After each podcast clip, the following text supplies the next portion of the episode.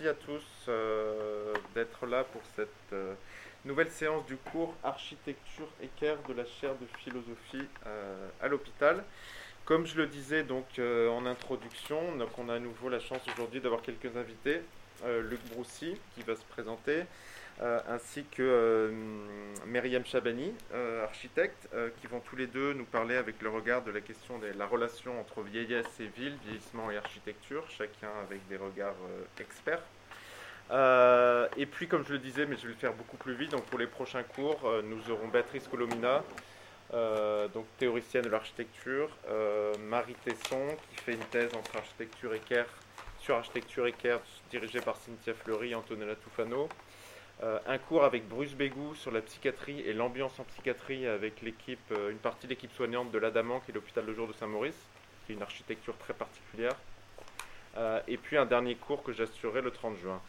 Donc aujourd'hui, on a décidé de, de, consacrer un cours à la question du vieillissement. une question que j'ai moi-même assez peu abordée, pour lesquelles j'ai préféré m'appuyer d'abord sur Myriam Chabani, qui est architecte et qui a réalisé une très belle étude euh, sur euh, la question du vieillissement en architecture. Et euh, Myriam m'a proposé de, co, d'avoir un co-invité aujourd'hui. donc on a la chance d'avoir Luc Broussy, qui est l'un des grands experts de la question du vieillissement et qu'est-ce que peuvent faire nos villes et nos architectures pour prendre en charge, pour accueillir la population, une population qui vieillit et une population vieillissante qui est de plus en plus évidemment importante euh, dans, euh, dans, nos espaces, dans nos villes. Est-ce que euh, on peut démarrer en attendant Myriam? Ah Hop.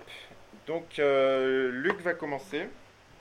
donc voilà, je te laisse vous, présenter. Donc auteur de plusieurs rapports, dont un rapport récemment assez important sur la question du vieillissement, qui va nous faire un petit topo avant que Myriam prenne la parole. Bon, ben, bonjour à tous. Euh, je dis ça à des petits carrés noirs puisque personne ne, veut se montrer, on dirait. Bon, euh, ah ben voilà, Claire. bonjour Claire. Vous êtes la meilleure d'entre nous.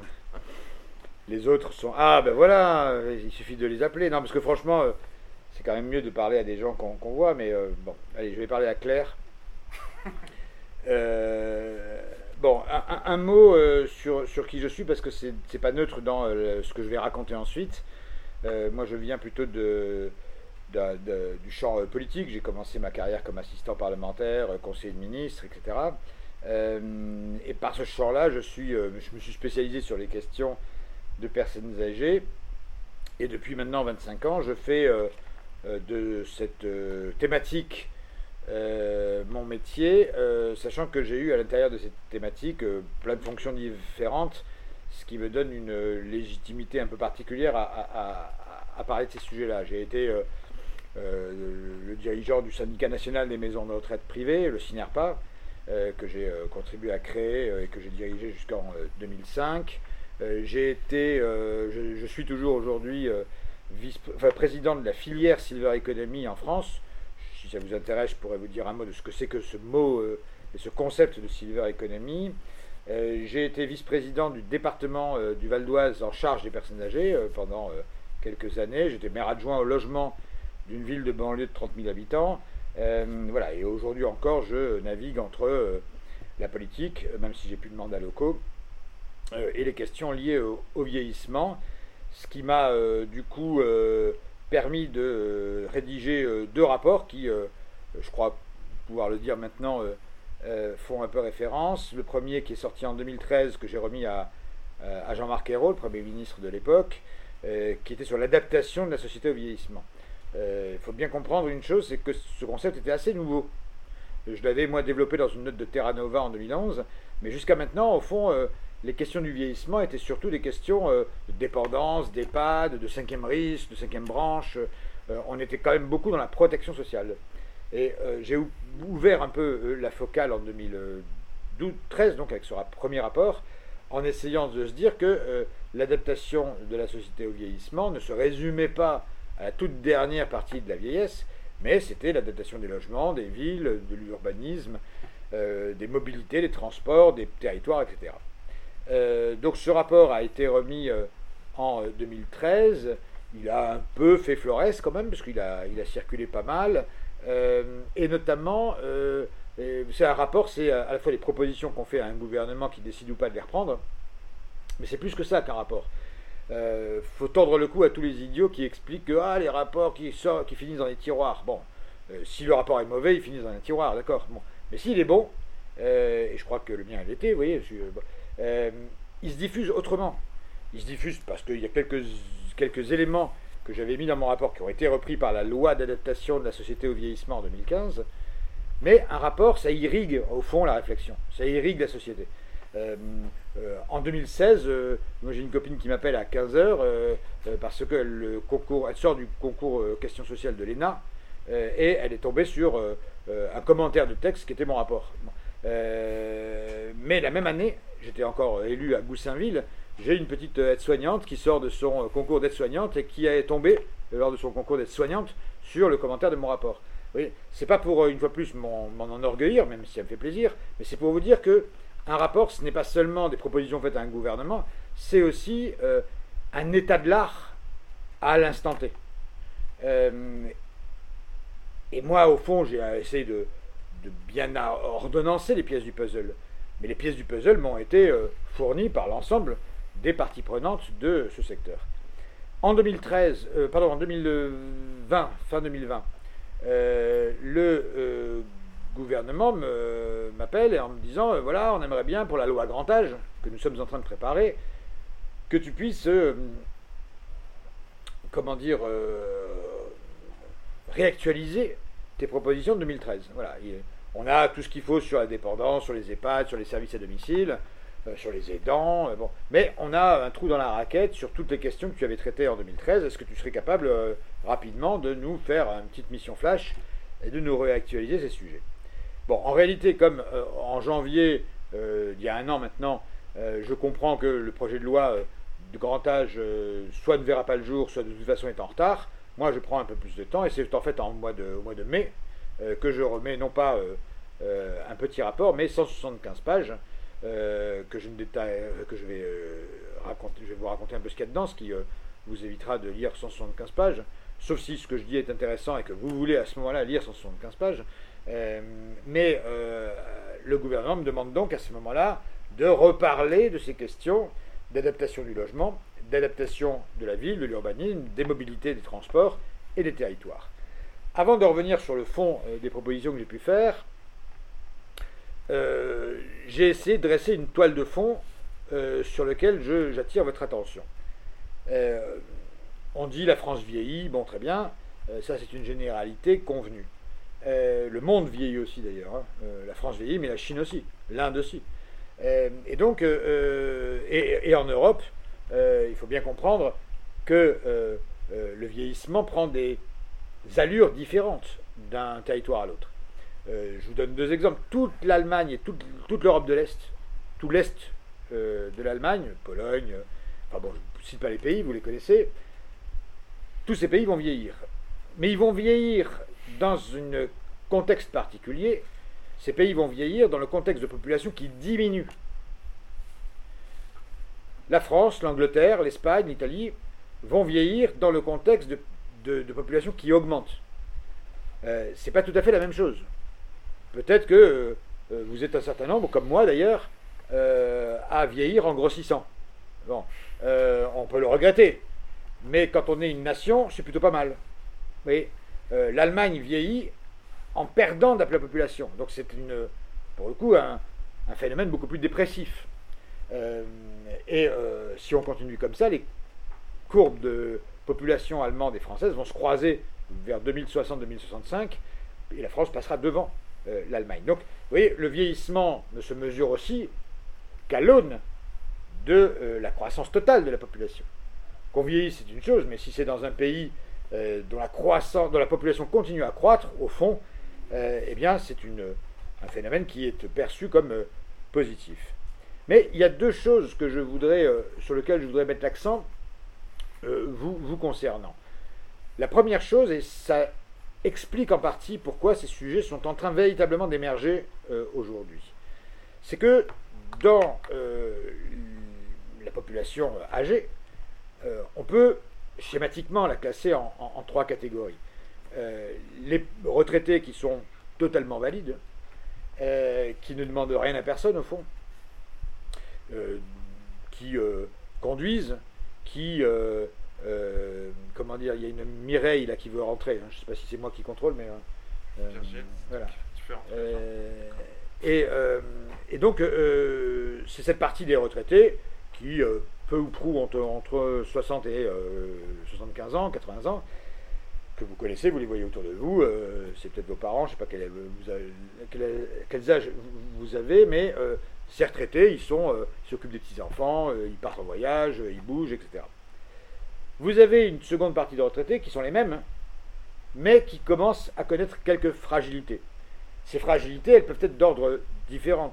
Euh, fragilité sociale, c'est le veuvage, euh, qui constitue euh, en tout état de cause une rupture. dans 80%, évidemment, c'est le veuvage de femmes, pas d'hommes. Hein. donc une femme qui perd son mari, bah, c'est une rupture dans le lien social de manière générale. Mais ça peut être aussi des fragilités de nature physique. J'arrête de conduire parce que je me sens plus sûr. Ça réduit, ça réduit ma capacité évidemment de, mobilité. Et puis je commence à marcher un peu plus, euh, euh, un peu moins facilement, enfin, etc. Des, des, fragilités qui viennent se greffer autour d'une personne qui, est, qui, reste euh, globalement valide, qui reste insérée dans la société, etc. Et puis, évidemment, la troisième catégorie, c'est à la fois la moins nombreuse, 2 millions de personnes sur les 15 millions de seniors. Mais en même temps, celle qui a été le plus identifiée par les politiques publiques, c'est les personnes en perte d'autonomie. Et cette perte d'autonomie, on la voit évidemment dans les âges les plus, euh, les plus élevés. Euh, c'est cette dernière catégorie de personnes qui a été au cœur des préoccupations des politiques publiques depuis 20 euh, ans. Depuis les années 80-90, on s'occupe des EHPAD, des services à domicile, on s'occupe de savoir si on va créer ou pas un cinquième risque, une cinquième branche, etc. Les départements ont créé l'allocation personnalisée à l'autonomie, euh, euh, euh, l'État a médicalisé les EHPAD, enfin bref, toutes les politiques publiques ont été surtout concentrées sur cette population-là, qui est celle qui a évidemment le plus besoin de soutien, le plus besoin d'aide, mais qui en même temps, quantitativement, sur les 15 millions de seniors, est la, moins importante. Voilà le premier phénomène. Alors évidemment, euh, ces trois catégories ne correspondent pas à des catégories d'âge totalement figées. C'est pas à son 75e anniversaire qu'on devient fragile. C'est pas à son 85e anniversaire qu'on rentre en maison de retraite. Mais la vérité, c'est que oui, c'est en effet en 75-80 ans euh, qu'on commence à connaître vraiment les fragilités. Moi, mon père vient de laisser sa dernière bagnole au garage, il a 84 ans. oui, donc bon, il continue à marcher comme il faut, à faire son même son de jogging quand il peut. Euh, euh, et, on connaît tous autour de nous des gens qui à 75 ans sont déjà complètement à la ramasse. physiquement, voire même psychiquement, puisque ça peut venir encore beaucoup plus tôt. Moi j'ai un de mes très bons amis qui est mort de la maladie d'Alzheimer, euh, enfin de ses conséquences plutôt à, à 62 ans. Donc oui, tout, tout, ça est... Faut mettre dans les grandes masses. La population valide, c'est disons jusqu'à 80 ans. La population fragile, c'est les 75-85 ans. Et la population en perte d'autonomie, c'est l'âge moyen d'entrer en maison de retraite. Ça ne veut pas dire que tout le monde y va, mais l'âge moyen d'entrer en maison de retraite qui est 85-86 ans. C'est au tour d'Isabelle Fleuret de taper à la porte. Euh, il y a deux phénomènes euh, sur lesquels je veux mettre l'accent. Le premier, c'est que parmi les catégories que je viens de décrire, dans les dix prochaines années, l'explosion, c'est euh, quantitative, hein, c'est l'explosion des 75-84 ans. Euh, le nombre de 85 ans et plus augmentera considérablement à partir de 2030. Mais dans les dix prochaines années, euh, je ne sais pas qui vous êtes, quel métier vous faites, euh, j'imagine que vous avez un lien vague avec l'architecture, avec les soins. Bon. Et que vous soignez ou que vous construisiez des pierres, dans les dix prochaines années, le public qui va augmenter de 47% en 10 ans, ce sont les 75 84 ans. Dans le même temps, dans la même décennie, les 85 ans et plus vont voir leur nombre stagner. Vous voyez, on vous aurait fait un QCM comme ça par surprise en vous disant euh, Dites-moi, dans la France de 2020 à 2030, comment vont évoluer les 85 ans et plus? Eh bien, vous auriez évidemment coché euh, que cette population-là va exploser. Ben non. Les 85 ans et plus vont stagner de 2020 à 2030 et vont exploser à partir de 2030. Mais la décennie qui s'ouvre, elle, en revanche, est l'explosion des 75-84 ans. Ça, c'est le premier constat démographique. Mais il faut le rattacher à un autre constat de nature plus sociologique, qui va euh, là vous intéresser encore plus directement. C'est que la personne qui a 75 ans aujourd'hui, enfin en 2020, elle est née en 1945. Donc elle est née au début du baby-boom. C'est en 1945 le début du baby-boom, le moment où la croissance, enfin des, naissances, se fait à nouveau extrêmement euh, euh, forte à partir de, 1945, au lendemain de la, de la, Seconde Guerre mondiale. Et donc, 45 plus 75 égale 2020. Et donc, c'est maintenant qu'arrive sur le marché démographique les 75 ans, la première vague des baby boomers. Et c'est celle-là qui va faire que de 2020 à 2030, eh bien, euh, le nombre de cette population-là, de ces donc vieux qu'on peut appeler valides mais fragiles, euh, va euh, exploser. Et c'est normal que 75 plus 80, pardon, 1945 plus 85 égale 2030. Donc c'est normal que les gens nés en 45 atteindront l'âge de 85 ans en 2030, et c'est là que on a ce pic de gens très très âgés à partir de 2030. Voilà, il y a quand même deux séquences différentes en termes démographiques, mais il y a un autre phénomène qui est que 1945 plus 23 égale 1968. Ça veut dire quoi? Ça veut dire que ces mêmes personnes dont on parle là, qui ont 75 ans aujourd'hui, elles avaient 23 ans en mai 68.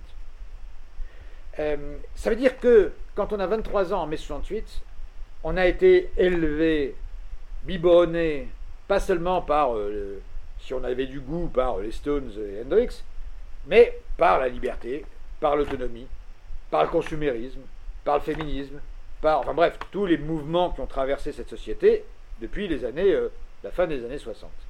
Donc, pour le dire autrement, le seigneur d'aujourd'hui, celui qui a 75 ans aujourd'hui, celui qui aura 85 ans en 2030, euh, il ne ressemble pas tellement à ses parents. Parce que ses parents sont nés, eux, bah, dans les années 10, 20, 30. Ils ne sont pas nés en 1945. Donc, cette génération qui arrive, c'est une génération qui est constituée de personnes qui ont, au fond, profondément transformé la société française, dans, tous les domaines que je viens de, dire tout à l'heure, de citer, euh, profondément transformé la, société française dans les années 70, 80, etc. on fait le pari euh, que ces personnes-là vont profondément transformer le vieillissement. Et on le voit déjà. Vous le voyez à travers des petits signaux comme ça. Euh, il y a deux personnes qui viennent d'écrire des bouquins en disant Regardez, j'ai 70 ans et c'est vachement bien. C'est pas Jane Fonda, hein, elle a un peu plus que 70 ans. Euh, c'est euh, Laura Adler, qui est presque la quintessence. Quoi, hein.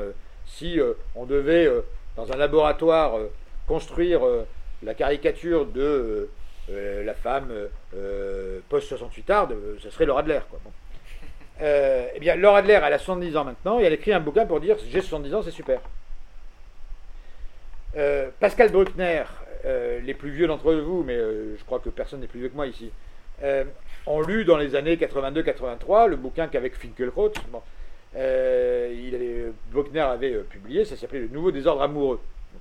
Euh, donc il parlait de la relation, de l'amour, du couple et tout ça. Enfin, on était sur des sujets un peu à la mode à l'époque. Bon, euh, eh bien aujourd'hui, il vient de sortir un bouquin en disant j'ai 70 ans, c'est super, on va réinventer la vieillesse. Il y a, je ne sais pas si vous avez vu un article dans Le Monde, il y a, il y a quelques jours, euh, un comité qui s'est mis en place, qui s'appelle le Comité national de la vieillesse autoproclamée.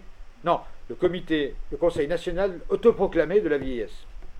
C'est des gens qui sont des anciens ministres. Il y a Bernard Kouchner, il y a Michel Delaunay, il y a des sociologues, il y a, euh, enfin bon, je ne fais pas du name dropping, mais euh, voilà, c'est ces mêmes gens. Et on retrouve Pascal Bruckner, on retrouve Laura Adler, euh, on en retrouve d'autres comme ça. Et grosso modo, ils disent quoi? Ils disent, ça y est, nous on devient des vieux, on devient des seniors, des baby boomers, etc. On ne se fera pas avoir, comme nos parents. moi, je veux vivre chez moi. et on m'emmènera pas en EHPAD, les gars. Euh, je vous avertis tout de suite. Euh, je n'ai pas acheté des pavés rue Gay-Lussac pour me retrouver dans un EHPAD euh, avec mon déambulateur à 85 ans, 90 ans. donc, il faut bien que vous ayez à l'esprit ces deux phénomènes-là qui ne sont pas marqués dans les bouquins. Donc si je me permets de vous le dire de cette façon-là, c'est que euh, ça n'a pas été encore totalement théorisé, tout ce que je vous raconte là, mais c'est pourtant euh, sous nos yeux, c'est une évidence. Un, l'explosion des 75-84 ans, et laisser à la prochaine décennie l'explosion des plus dépendants, qui sera un défi hein, majeur, mais c'est dans 10 ans. Deux, ces vieux qui arrivent là sont des vieux d'un tout autre genre. Des seniors qui vont vouloir maîtriser leur destin, qui vont vouloir vivre chez eux, euh, qui vont vouloir euh, euh, en avoir pour leur argent, accessoirement. et ce sera une génération moins passive que les retraités qu'on a connus, de la même façon que dans les EHPAD, dans les jukebox des EHPAD, ce sera plus Mistinguet, ce sera plus Maurice Chevalier, qui ne voudront plus rien dire à personne, alors que c'est l'imagerie qu'on se fait du vieux aujourd'hui. Il n'y aura plus de Charles Trenet, mais ce sera, une fois plus, les, les Stones, ce sera euh, enfin bref, je ne vais pas vous citer euh, les, groupes euh, qu'écoutent aujourd'hui les baby boomers. Donc ça, c'est les deux éléments. Donc du coup, moi, dans mon rapport, je suis parti de ces deux constats-là, tout en disant par ailleurs que ces gens-là veulent vivre chez eux et qu'il fallait à ce moment-là réinventer le concept même de chez soi. le chez soi pour le commun des mortels, pour la presse, pour les médias, parfois même pour les personnes âgées elles-mêmes, continuer à vivre chez soi, c'est vivre dans la maison dans laquelle on a élevé ses enfants, dans laquelle on était avec son mari, le mari est mort, les enfants sont plus là, on se retrouve avec cette maison-là euh, à 5 km de la première boulangerie, avec un escalier pour descendre à la cave, un escalier pour monter à la chambre, le jardin qu'il faut entretenir, bref. Ça, c'est la maison, le chez-soi, comme on dit, le domicile euh, criminogène c'est le domicile qui crée 9000 morts par an de chute par chute au-delà de 65 ans. Chiffre que moi j'ai découvert pendant mon rapport, mais je le répète à foison parce que manifestement personne ne l'avait jusqu'à maintenant véritablement euh, rendu public. 9000 personnes de 65 ans et plus par an meurent d'accidents domestiques dans ce pays, et ce depuis 20 ans. Hein. Ça n'a pas bougé. Si, des fois c'est 8000, des fois c'est 10 000, des fois c'est 9000. Enfin, c'est toujours dans ces eaux-là. D'où d'ailleurs l'annonce dans 15 jours d'un plan national anti-chute euh, euh, que la ministre a préparé suite à, justement à, mon rapport, ça sert au moins à ça. Euh, donc, votre génération, enfin je ne sais pas à qui je parle une fois plus, mais je vais faire le pari que vous êtes un peu plus jeune que moi, cette génération qui va demain s'occuper de soins, s'occuper de, design, s'occuper d'architecture, doit avoir à l'esprit que c'est la conception même du chez-soi qu'il va falloir changer. Je veux vieillir chez moi, pas de problème. Mais le chez-soi, c'est pas le chez-soi que tu as aujourd'hui. Il n'est pas adapté. Euh, tu vas peut-être te casser la figure trois fois dans l'escalier. Euh, tu en auras marre à un moment donné de demander à la voisine de t'acheter ta baguette de pain parce que tu ne conduis plus et tu ne peux plus aller à la boulangerie. Donc, euh, il faut réinventer cette notion de chez soi. Et c'est ce que j'ai essayé de faire dans ce rapport. Je ne peux pas réinventer. Disons que j'ai essayé de raconter comment, demain, il y aura une diversité de chez soi. Et c'est ça qui est bien avec l'avenir, c'est que parfois il commence maintenant. Euh, et ça commence sous nos yeux. Les résidences services seniors. Là, on ne parle pas des EHPAD. Hein. Les résidences services seniors sont en train d'exploser partout en France. Il y en avait 500 il y a 5 ans, 6 ans. Il y en a 900 aujourd'hui. Si certains d'entre vous euh, font des. Euh, je ne sais pas s'il y, a des architectes ici. Là. Oui, oui. bon, donc s'il y a quelques architectes, s'il y a un marché aujourd'hui qui explose complètement, c'est les résidences services seniors. Il n'y a plus d'EHPAD nouveaux là. En ce moment, il y a le, robinet des, le robinet des EHPAD est, fermé pour le moment. Il y a des rénovations éventuellement d'anciens EHPAD, mais il n'y a pas de EHPAD en plus. Par contre, les résidences services seniors euh, sont en train d'exploser et c'est pas fini. Parce que ça correspond exactement à ce je viens de vous raconter. L'explosion des 75-84 ans, c'est eux qui veulent des résidences services seniors. Explosion des 68 euh, arts euh, vieillissants, et c'est eux qui veulent quand même maintenir un vieillissement social. Hein. donc je suis seul chez moi. Moi, mes beaux-parents sont euh, flanqués dans un hôtel particulier de Soissons en ce moment. Ça y est, ils ont pris la décision d'aller dans une résidence service senior. Ça les rapproche de Paris. ils se font des copains dans la résidence. Il y a la piscine, il y a la salle de sport. ils reprennent une vie sociale. Parce qu'il y a la résidence service senior qui est un espèce de petit hôtel. Alors, ils n'ont pas les moyens, mais on peut en trouver à des prix plus, modestes. Donc, la résidence service senior, tous les maires, hein, Montpellier, j'étais au téléphone avec euh, la maire de Millau. pourtant, c'est pas la capitale du monde, Millau, dans l'Aveyron. elle a quatre projets de. Elle va pas les autoriser les quatre. Hein. Et justement, elle m'appelait en me disant Mais j'en ai quatre, qu'est-ce que je fais moi, avec tout ça? J'ai le promoteur du coin, j'ai Kaufman Broad, j'ai. voilà, ils me proposent tous des modèles, comment je choisis moi ça? Et, voilà, donc ça c'est le vraiment phénomène qui, qui, correspond à la démographie et à la sociologie que je viens de décrire juste avant. Il va y avoir également une vague, parce que le gouvernement l'encourage fortement, d'habitat inclusif. C'est quoi l'habitat inclusif? C'est small is beautiful. C'est euh, euh, on se met ensemble et on se fait notre truc à nous. Euh, c'est plus ou moins participatif. c'est peut être géré plutôt par le, par le secteur habitement lucratif. Ça s'est plutôt développé dans le handicap que dans le grand âge, mais ça va démarrer dans le grand âge. ça pourrait être en centre-ville, mais ça pourrait être aussi dans des bourgs ruraux. bon, Là, ce sera des petits habitats euh, où on partage au milieu euh, ce qui est la cuisine, le salon, euh, la vie sociale, mais on a chacun son appartement, sa chambre, etc. les résidences intergénérationnelles, elles, qui viennent beaucoup des bailleurs sociaux. J'ai trouvé pendant mon étude un doctorant qui faisait à Lyon un doctorat sur l'habitat intergénérationnel. Il avait recensé 200-250 habitats intergénérationnels en France il y a, en 2016, et il l'évalue à peu près à 400 aujourd'hui. Donc ça, les bailleurs sociaux sont vraiment en train de développer cette forme d'habitat avec des seniors, des jeunes couples, des jeunes travailleurs.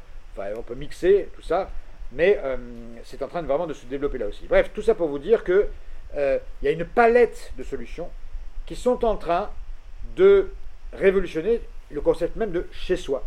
Les gens seront chez eux, là où je vous dis, mais c'est pas le chez soi qu'ils habitent depuis 30 ans. Euh, c'est pas là où on a ses souvenirs. Voilà. Donc faut, faut tordre le cou aussi à ces espèces de, de, sentiments. Euh, euh, ah, mais elle veut rester là où il y a ses souvenirs. Bon, bah, très bien, oui. Euh, quand, quand, elle aura fait trois fractures du fémur, il y aura toujours les souvenirs et il n'y aura plus de col du fémur. Donc il y a un moment donné aussi, c'est notre société qui doit essayer de faire comprendre à tout le monde que bien vieillir, ça veut dire aussi anticiper des déménagements le moment venu. Voilà ce que j'ai essayé de raconter dans mon rapport en disant il faut absolument une politique euh, d'adaptation des logements. Cette adaptation se fait soit en adaptant euh, le logement actuel, et euh, il y a heureusement des logements qu'on peut adapter pour rester dans le logement qui est le sien aujourd'hui. Je rappelle quand même, autre facteur essentiel, 75% des seniors aujourd'hui sont propriétaires de leur logement. Donc c'est plus facile qu'à dire parfois de changer de logement. Il faut éventuellement vendre son logement pour ensuite louer une résidence service senior. donc ce n'est pas du jour au lendemain. 75%, c'est énorme, 70-75% des résidents des résidences services seniors, dont je viens de parler là, sont des femmes veuves. Faut tordre le coup à l'idée que c'est le couple qui euh, fait du vélo euh, et qui va en résidence senior parce qu'il en a marre de tondre le gazon. Non, non, non. Pour 70% des cas, ceux qui vont dans les résidences services seniors modernes, les domitis, les seigneuriales, etc., sont des femmes veuves de 80 ans. D'accord? C'est pas euh, le jeune retraité, hein. ce sont des femmes de 80-85 ans mais qui ne sont pas dépendantes, donc qui n'ont rien à faire dans un EHPAD, et qui choisissent, pour lutter contre l'isolement, pour avoir un habitat plus central euh, et euh, plus adapté, d'aller dans des résidences-services. Mais il y a aussi le défi de l'adaptation des logements. Aujourd'hui, on est très en retard. L'Angleterre euh, consacre chaque année 580 millions d'euros de budget public pour adapter les logements des vieux Anglais. Nous, on est à même pas 100 millions. Donc, nous, on a un effort public de financement public en termes d'adaptation des logements euh, près de six fois inférieur à l'Angleterre. Mais c'est vrai que l'Angleterre, dès 2008, a eu, euh, si je puis me permettre, son rapport Broussy. Voilà. Euh, il y a un rapport qui a été remis au gouvernement en 2008 en Angleterre pour dire Eh oh, faut adapter les logements là. Bon. il est arrivé dix ans plus tard. Donc oui, la France est en retard, en retard par rapport, par exemple, à l'Angleterre sur l'adaptation des logements. Mais sachez que le Premier ministre a, alors là pour le coup, officiellement annoncé qu'il reprenait la mesure que je prenais dans mon rapport de la création de ma prime adapte. Vous connaissez ma prime rénov, hein, que le gouvernement a lancé il y a deux ans pour euh, la rénovation énergétique des logements. Moi, j'ai proposé un parallèle, ma prime adapte, pour adapter les logements au vieillissement. Et euh, là, en ce moment, le, gouvernement travaille. Alors, vraiment, il travaille, parce que là, je sais qu'il y a des réunions quasiment chaque semaine. Et je pense que Castex va annoncer avant la fin du quinquennat le lancement de ma prime adapte. Euh, non pas qu'elle sera opérationnelle tout de suite, mais enfin bon, espérons qu'elle le soit pour 2023, mais euh, il y aura une prime qui sera dédiée, claire, lisible, euh, bien tracée, bien fléchée, pour adapter et aider les seniors à adapter leur logement. Voilà pour le logement. Après, moi, j'ai voulu dire que le maintien à domicile et vivre chez soi, nécessiter une chose, c'est que quand on franchit la porte de chez soi, si c'est pour se trouver dans une jungle urbaine totalement hostile aux personnes fragiles, alors on a raté le coche. Donc, deuxième chapitre, la ville. Euh, comment construire une ville bienveillante aux personnes fragiles? Plutôt les vieux, mais la personne avec un landau, euh, euh, la personne avec une canne, la personne handicapée, ben, ça va de soi. Donc, ça, c'est vraiment l'affaire du maire ou du président d'Aglo. Et là, on rentre dans un autre champ, qui est maintenant un champ qui était assez peu exploré, mais qui l'est de plus en plus, avec des écrits de plus en plus. D'ailleurs, euh, a coproduit un, ouvrage, elle en reparlera, où ces aspects-là sont très présents. Euh, vous ne pouvez plus euh, construire un EHPAD, construire, euh, adapter un logement privé sans penser l'environnement global. Mais ça, je dis ça, c'est une banalité pour des gens qui réfléchissent à ces sujets-là comme vous. Donc, ce que j'ai tenté de faire là-dedans, c'est d'essayer de repérer l'ensemble des changements qu'il fallait impulser. La question de la voirie, euh, la question euh, de la synchronisation des feux rouges. Il y a un organisme qui s'appelle le CEREMA, qui est un organisme d'État, qui conseille euh, l'État et les collectivités sur ces sujets-là. Ils sont capables de produire 70 pages sur la synchronisation des feux rouges. Bon, je ne vous dis pas que j'ai lu les 70 pages, mais c'est absolument passionnant pour savoir comment, à un moment donné, on adapte tout ça. Pour la plupart des citoyens, tout ça ne parle pas.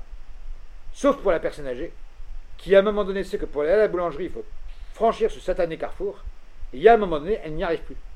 Elle n'y arrive plus parce qu'elle est trop lente pour aller euh, d'un point à l'autre, et elle va rester chez elle, et elle va demander à la voisine de lui acheter sa baguette de pain. Voilà, donc tout cet environnement-là, il faut l'avoir à l'esprit dans le cadre de l'adaptation de nos, villes au vieillissement. Mathieu Klein à Nancy vient de lancer un plan banc, pas un plan blanc, hein, un plan banc. Voilà, c'est pas compliqué, c'est pas facile à dire, mais euh, un plan banc, voilà. Parce qu'il a suivi ben, les recommandations qu'on a pu faire ici ou là, de se dire que à un moment donné, on a enlevé les bancs publics parce que c'est les jeunes, euh, les fumeurs de chichons, etc., qui s'y installaient. Bon, euh, sauf que maintenant, dans un certain nombre de villes qui vieillissent, on se rend compte qu'une personne a besoin de bancs pour justement faire ce fameux trajet de chez elle à la boulangerie, sinon elle n'arrive pas à le faire euh, d'une traite.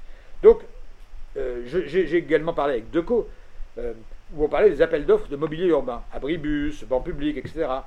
Jamais dans un appel d'offres lancé par une municipalité auprès de Deco ou de ses concurrents, il n'y a le moindre curseur, le moindre critère lié à la fragilité. Moi, j'ai proposé, le gouvernement ne l'a pas encore fait, mais on va avancer sur ces sujets-là, que désormais dans la loi, il est dit que dans les critères de notation d'un appel d'offres que lance une commune sur le mobilier urbain, le critère de la fragilité soit pris en compte. Même pas du vieillissement, de la fragilité. Ce qui éviterait de nous mettre partout ces espèces d'assis debout où vous finissez à la fin couché. D'accord? Euh, Ou ces abribus où euh, en pleine canicule, il n'y a, a, a rien pour vous, euh, pour vous protéger, euh, ou bien une personne âgée qui attend un bus, il n'y a rien pour s'asseoir, etc., euh, etc. C'est pas possible de penser demain la ville, de penser le mobilier urbain. Euh, voilà. La, la, la, crise Covid nous a montré à quel point il y a des gens qui faisaient désormais la, queue quand les cafés étaient fermés devant les toilettes publiques. Bon, je ne vais pas vous embêter avec ça, ça pourrait vous ennuyer, mais plus la population vieillit, plus le nombre de dizaines de milliers de personnes, de centaines de milliers de personnes incontinentes s'accroît. Voilà. voilà. On a autour de nous des cas de gens qui nous disent voilà, pourquoi ils sortent pas? Ils sortent en se disant qu'ils ont une espérance de vie dehors de deux heures, parce qu'il faut rentrer à la maison deux heures après. Je parle de cas, moi, pour le coup, très personnel. Vous voyez, euh, euh, mon père est un fan d'opéra. Un jour, je comprends qu'il euh, refuse mes invitations à l'opéra. Je comprends pas. Et, en creusant un peu, ben, je comprends. En fait, il ne pouvait plus passer deux heures sans aller aux toilettes. Si on ne comprend pas ces phénomènes-là, eh bien, on ne comprend pas la ville de demain. Donc, euh, les toilettes publiques sont un enjeu de politique du vieillissement, et ça tombe bien, c'est aussi un enjeu de politique urbaine. Je termine sur un dernier point, c'est que une fois qu'on a vu la question du logement, la question de l'urbanisme et des mobilités, il y a la question des territoires. On ne vieillira pas de la même façon selon qu'on est en centre-ville, en périurbain euh, ou en milieu semi-rural. Pour faire en ce moment des études pour des villes comme Bourges, Périgueux, Montpellier, on voit bien que ce qui compte pour une personne âgée, c'est pas d'être forcément au centre-ville, c'est d'être dans un environnement qui fait que la boulangerie est à moins de 300 mètres, la pharmacie à moins de 300 mètres, le médecin à moins de 300 mètres. Voilà. Euh, et donc demain, il va falloir parler de ces quartiers favorables au vieillissement, qui sont des quartiers où les personnes âgées peuvent vivre tout à fait de manière autonome le plus longtemps possible, pour peu que euh, soit dans cet environnement-là. Ça peut être dans un quartier périphérique, du moment qu'il y a les services voilà, publics, les services commerçants, qui soient juste à côté, puisque les géographes ont mesuré que le, bassin de vie d'une personne âgée sans voiture, fragile, c'est 300-400 mètres. donc voilà, il faudra penser aussi le territoire dans lequel la personne vit. Euh, ce n'est pas une question de métropole ou de bourg rural, c'est euh, là où il y a un environnement qui lui permet d'avoir, au fond, euh, dans un périmètre de 300-400 mètres, l'ensemble des services dont on a besoin au, quotidien. Et puis un dernier mot sur une autre étude que j'ai sortie sur les pattes du futur. Ça, c'est dans le cadre du think tank Matière Grise que j'ai créé. On a fait une étude sur les du futur. en se disant quoi? Un, toutes les alternatives dont je viens de vous parler, le domicile, les réseaux de services, tout ça ne suffira pas, évidemment, à rendre caduque l'utilité des 600 000 lits de personnes âgées, d'EHPAD. Euh, il y a 600 000 personnes en EHPAD aujourd'hui, et là je ne vous parle même pas de 2030, euh, où là il y aura une explosion du, nombre de personnes âgées dépendantes. Donc nous aurons de toute façon de plus en plus d'EHPAD. Là il y a une pause pour des raisons démographiques, mais ça repartira de plus belle en 2030. Donc tous ceux qui pensent que l'habitat inclusif, euh, les RSS seront une alternative à l'EHPAD, tordez le cou définitivement à cette histoire absurde. Il y aura donc des EHPAD. Donc, puisqu'il y aura des EHPAD, alors changeons l'EHPAD. Voilà, c'était ça euh, l'axe directeur du document que nous avons sorti euh, au mois de juin dernier sur l'EHPAD du futur, téléchargeable gratuitement sur le site de Matière Grise, le nom du think tank. Euh, qu'est-ce qu'on dit dans cette, dans cette étude? Trois phrases pour résumer trois chapitres. Première phrase, les besoins des résidents de demain seront complètement différents de ceux d'aujourd'hui. Confère ce que j'ai dit il y a quelques minutes sur les 68 arts. Donc la façon de vivre en EHPAD ne sera pas celle d'aujourd'hui. On n'acceptera plus de devoir déjeuner euh, tout le monde euh, à la même heure. On n'acceptera plus le même menu. On n'acceptera plus que la famille n'ait plus le droit de rentrer dans l'établissement à partir de 20h. On n'acceptera plus toute une série de choses qu'on accepte encore de manière un peu soumise aujourd'hui. Deuxièmement, l'espace et l'architecture. On aura probablement euh, un renversement de logique, nous on fait le pari de ça en tout cas, entre l'espace collectif et l'espace privé. Aujourd'hui, une chambre, c'est 20-22 mètres carrés. Et on fait le pari que, on faisait le pari il y a 20 ans que c'était 20-22 mètres carrés, parce que, au fond, vous savez, le petit vieux, il a Alzheimer, il n'a pas besoin d'être dans la chambre, il a surtout besoin d'être à l'extérieur de la chambre pour participer aux activités, etc. Donc, on fait chambre rikiki, euh, euh, mouse costaud euh, de salle de restauration, des salles de soins partout, et tout ira bien. C'est l'inverse qu'on va faire probablement à partir de maintenant. Cette, et, l'étude qu'on a faite, on l'a faite avec des architectes aussi, hein, qui nous ont conseillé là-dessus, sur le mode, pas d'espace à moins de 28-30 mètres carrés demain. Parce que demain, un, le lit ne doit plus être l'aspect central de la chambre. On ne vit pas dans une chambre, on vit dans un logement. Donc demain, il ne faudra plus parler de chambre en EHPAD, il faudra parler de logement. Euh, euh, en moyenne, une personne âgée qui vit chez elle vit en moyenne 60 mètres carrés par personne. Le lendemain, vous la mettez dans une chambre d'EHPAD de 20 mètres carrés, vous lui expliquez qu'elle est toujours chez elle. Non, c'est pas possible ça. Ça, c'est la fiction. Donc, demain, inéluctablement, et quel qu'en soit le coût, les personnes demanderont des chambres ou des logements en EHPAD d'au moins 30 mètres carrés, quitte à réduire les locaux collectifs qui sont de moins en moins nombreux, parce que il n'y a plus maintenant des salles à manger avec 80 personnes, euh, euh, ça n'existe plus, il y a des petites unités de vie. Et puis, enfin, n'est pas évidemment ouverte vers l'extérieur. Euh, ça, c'est à la fois le troisième objectif qu'on se fixe dans ce document, c'est ce qu'on appelle l'EHPAD plateforme. L'EHPAD est une chance pour l'aménagement du territoire dans ce pays. Il y a 7000 EHPAD. Et on vient de calculer que 75% des personnes ont un EHPAD à moins de 5 km de chez eux. Donc, il y a parmi les atouts de l'EHPAD, il y a ce maillage territorial qui est très fort partout sur le territoire. Donc profitons-en. L'EHPAD doit être un centre de ressources. Euh, L'EHPAD ne doit plus être quatre murs avec 80 personnes à l'intérieur qu'on ne voit jamais. L'EHPAD doit être euh, euh, ouvert vers l'extérieur, fournir des services à l'extérieur, fournir des services à des gens de l'extérieur qui viennent vers l'EHPAD, restauration, animation, visite de prévention, exercice physique et, adapté, et, activité physique de la même façon que la CNSA, par exemple, la Caisse nationale de solidarité pour l'autonomie, vient de lancer cet automne un appel à projet pour créer des tiers-lieux dans les EHPAD. 350 EHPAD ont répondu à l'appel d'offres. Vous voyez, comme quoi les EHPAD sont mûrs aujourd'hui pour ça. Ils ont compris que la vie devait désormais euh, se tourner justement vers la ville. Et que l'EHPAD, c'est plus un établissement médico-social fermé sur lui-même. Voilà, je m'en arrête là parce que je crois que ça s'agit à côté de moi en m'expliquant que tout ce que je dis est absolument passionnant, mais qu'il y a une limite à tout. Euh, donc, voilà ce que j'ai voulu vous raconter. Les vieux de demain ne seront pas les mêmes, euh, en termes quantitatifs et en termes qualitatifs, j'allais dire. Euh, il va falloir adapter leur logement. leur chez-soi pourra prendre des formes différentes. ils vivront dans une ville qui doit être bienveillante et accessible. Et, pour ceux qui ne peuvent pas, entre guillemets, échapper à l'EHPAD, eh y compris là, l'EHPAD devra changer. Voilà. voilà un peu le cahier des charges de ce que je crois être des euh, objectifs absolument passionnants pour les 10-15 euh, prochaines années. Merci beaucoup, cher Luc.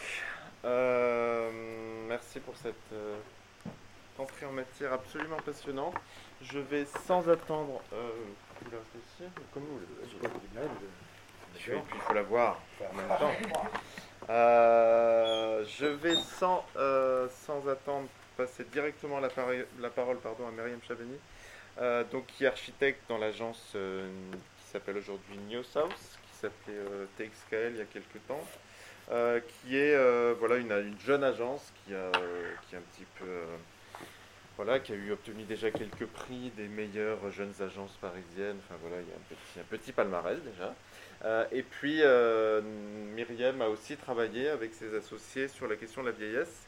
Euh, et euh, elle a écrit un, rapport euh, qui s'appelle Le printemps de l'hiver, qui a été commandité par la Maison de l'Architecture, dans laquelle elle a, elle a essayé de faire un, comme ça, un répertoire, un atlas de, situations spatiales existantes d'architectes qui ont déjà travaillé sur la question. Et ça lui a permis comme ça de, défricher un peu le sujet de l'adaptation du logement et plus généralement de la ville pour les personnes âgées. donc je lui passe la parole directement. Et puis le document est déjà ouvert ici. Si tu veux le partager, je vais le faire. Euh. Tu veux le partager tout de suite? C'est bisous. Oui, alors bonjour à toutes et tous. J'ai enlevé mon masque euh, le temps de la présentation. Alors merci à Luc Broussy pour cette euh, première partie qui me permet de rentrer dans le, vif du sujet. Je pense que ce que je vais essayer de faire en fait c'est d'illustrer euh, les différents points déjà évoqués. L'étude euh, qui, a été, euh, qui a été portée par la Maison de l'Architecture entre 2019 et 2020, qui s'intitule Le printemps de l'hiver, elle a pour objectif de penser la ville en partant des personnes âgées, en partant de leur corps, de leurs attentes, de leur manière d'habiter, et d'essayer de comprendre quels sont et quels seront les différents standards de logement pour cette génération, et quel modèle économique est-ce qu'on peut envisager les services dédiés. Euh, et je vais tenter d'apporter des illustrations à ces différents points. Euh, un petit mot, c'est que cette étude euh, a été lancée fin 2019, elle a pris fin en 2021, ce qui signifie que la pandémie que nous traversons actuellement a affecté et a apporté d'ailleurs un éclairage particulier au développement de cette étude, notamment auprès des seniors euh, qui constituaient notre panel de recherche euh, principal et initial.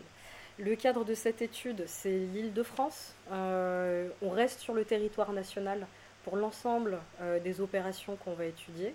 Ce qu'on va faire, c'est qu'on va commencer par une approche des personnes, des individus, des usagères et usagers qu'on est allé rencontrer pour essayer de faire émerger et leurs attentes euh, et leur parcours résidentiel. Puis euh, quelques regards d'experts.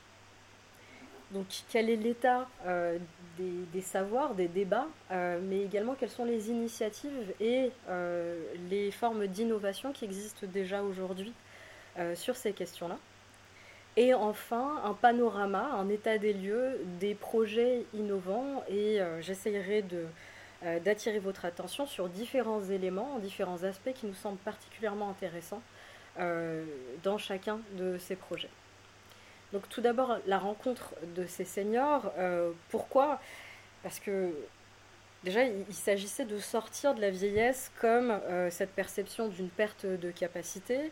Le niveau d'autonomie des plus de 60 ans en France, il est mesuré administrativement avec la grille euh, Agir qui se base sur 10 activités corporelles et mentales. dite activité discriminante, et cette activité domestique et sociale, dite activité illustrative. Donc on a cette échelle qui euh, permet un peu d'objectiver la perte euh, d'autonomie. Chaque personne est associée donc à ce groupe euh, ISO ressources, GIR, qui est de 6 à 1, le 1 correspondant au plus haut niveau de dépendance. Donc là, le but était de faire sortir à partir de ces entretiens la diversité des profils des seniors et des attentes au-delà de cette forme de, critères basés sur la perte d'autonomie. On a établi euh, sept euh, critères d'évaluation afin d'essayer d'établir une forme de comparatif euh, des différents profils rencontrés. Tout d'abord, il y a la question des moyens financiers. Qu'est-ce qu'on peut se permettre de faire ou est-ce qu'on peut se permettre de déménager? Les relations sociales. Quel est le besoin d'entretenir des liens physiques qui dépend évidemment d'un individu à l'autre? Euh, la capacité à utiliser les nouvelles technologies, qui est également déterminante dans la capacité à maintenir un contact euh, avec sa famille, à établir euh, et à réaliser ses démarches administratives et à rester en contact avec le monde de manière plus générale. Et l'attachement au passé, donc le degré d'attachement aux objets, le degré d'attachement à un territoire. Et enfin, les capacités physiques et cognitives qui sont liées euh, évidemment à la fois euh, ses, capacités euh, d'autonomie physique, mais également l'accès au transport en commun qui permet de pallier la perte de motricité. Donc, je vais commencer par Yvette Tafani, qui a 69 ans, qu'on a rencontrée à Sainte-Geneviève-des-Bois, qui est propriétaire d'un pavillon dans lequel elle a élevé l'ensemble de sa famille. Aujourd'hui, c'est un, un, domicile qui est, qui est vide et là, la question, donc c'est une 68 arde assumée, baroudeuse, euh, qui affirme un, fort euh, attachement en fait à, ce territoire, mais c'est aussi une personne qui est limitée par ses moyens. Euh, c'est quelqu'un qui donc se retrouve, ici vous avez un plan de son domicile, c'est une maison de deux étages qui n'est pas adaptée à une perte de motricité. donc il y a une difficulté sur la question des entretiens qui se pose d'année en année. Et euh, parallèlement, on a aussi une euh, mobilité qui se fait entre son domicile en deuxième couronne parisienne et Paris, où elle réalise des gardes d'enfants afin de maintenir euh, une rentrée d'argent complémentaire à, sa retraite qu'elle estime insuffisante. Donc, Yvette a ses besoins de liberté, ce que ce qu'évoquait Luc Broussy, c'est pas c'est pas après avoir fait 68 qu'aujourd'hui elle est prête à rentrer en EHPAD? Donc elle, recherche à la fois cette autonomie tout en bataillant avec euh, les limites matérielles euh, qui sont celles de sa réalité euh, économique aujourd'hui. Sophie de Jocas a une situation à l'opposé. C'est une femme qui habite à Paris, dans le 11e arrondissement. Elle a 73 ans. Elle est retraitée depuis 15 ans. Et elle est très indépendante, elle aussi. Elle est en couple euh, non cohabitant depuis 25 ans. Donc euh, elle est en mesure d'avoir un logement de manière autonome. Son compagnon a également son propre logement. Et elle compose entre ses propres habitudes dans son quartier avec, euh, avec ses voisins également. Donc elle a progressivement étendu son cercle relationnel de son domicile où elle reçoit régulièrement ses enfants à son palier et à sa cage d'escalier. Et progressivement, donc, ce territoire s'est euh, également tissé au niveau de, de, cet immeuble. Elle est également à proximité de cinq lignes de métro et de bus. Elle fait la destination d'être une destination pour ses proches.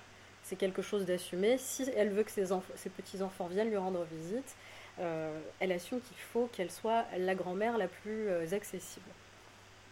Ce qui est intéressant également avec Sophie, c'est euh, les traces euh, de son passé. Donc ici, on a un plan euh, de son logement. Alors, on a établi une espèce de gradation entre le orange qui décrit le niveau, on va dire, de, partage de ces espaces. Donc on est sur des espaces plus ou moins mis en commun. Et en bleu, des espaces plus ou moins privatifs. Donc on a à la fois cette cage d'escalier qui est presque une extension de son domicile, on a euh, son entrée qui distribue l'ensemble de son logement, qui est centrale, euh, où on trouve un carrelage, euh, c'est pas un carrelage, c'est de la pierre, mais une pierre à cabochon qui rappelle sa maison de campagne, d'où elle, venait avant de, déménager dans cet appartement. Et au niveau de sa cuisine, elle a également rapporté le carrelage de son ancienne maison qui était au sol et qu'elle a accroché au niveau du mur de sa cuisine. Donc on trouve des façons d'adapter son logement qui ne sont pas nécessairement exclusivement sur les questions d'autonomie, mais aussi des manières d'amener euh, des traces de son passé euh, dans ce nouveau logement, dans ce nouveau euh, chez-soi. Sylvie Bala-Vertalier a 66 ans, elle c'est une jeune retraitée, ça fait un an qu'elle est à la retraite.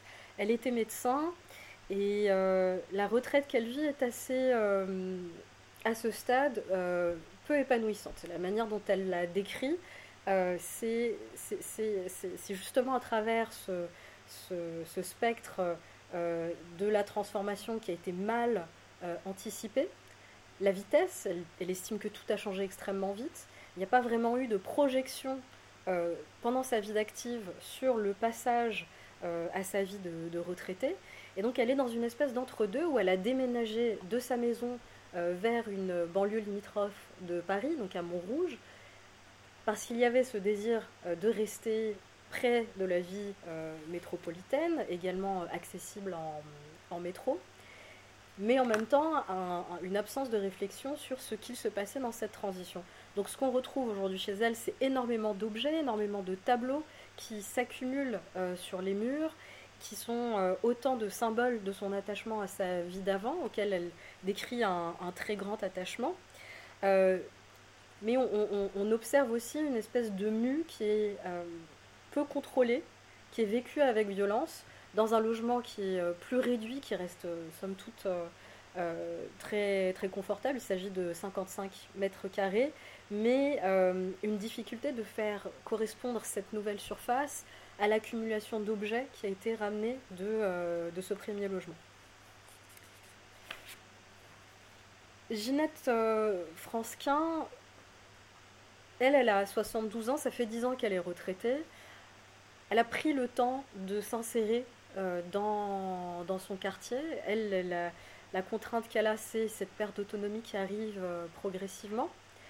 Mais elle a un fort attachement à cet appartement et elle refuse de le quitter. Donc, un peu à l'image de, euh, la quasi-totalité euh, des seniors interrogés, il y a cette volonté de rester chez soi, qu'on entend donc à, chaque fois. Donc son chez-soi, la, chambre euh, d'enfance est devenue la, chambre d'amis, d'ailleurs elle en a deux. Elle, reçoit également beaucoup ses petits-enfants, donc elle refuse de déménager de manière à pouvoir continuer d'accueillir ses petits-enfants à, domicile. Et en même temps, elle reste très attachée à son, à son indépendance. Sa propre chambre est accessible via un sas qui lui permet vraiment d'avoir euh, énormément d'intimité, même quand elle reçoit, et même quand elle est dans des situations de cohabitation euh, avec, euh, avec des, invités temporaires. Ici, Ginette, là où elle nous interpellait, c'est qu'elle a cette, ce lien avec un voisin au rez-de-chaussée, la volonté d'échanger les logements entre donc, euh, euh, son logement au troisième étage et cet appartement au rez-de-chaussée. La difficulté, c'est qu'elle est propriétaire et ce voisin est locataire.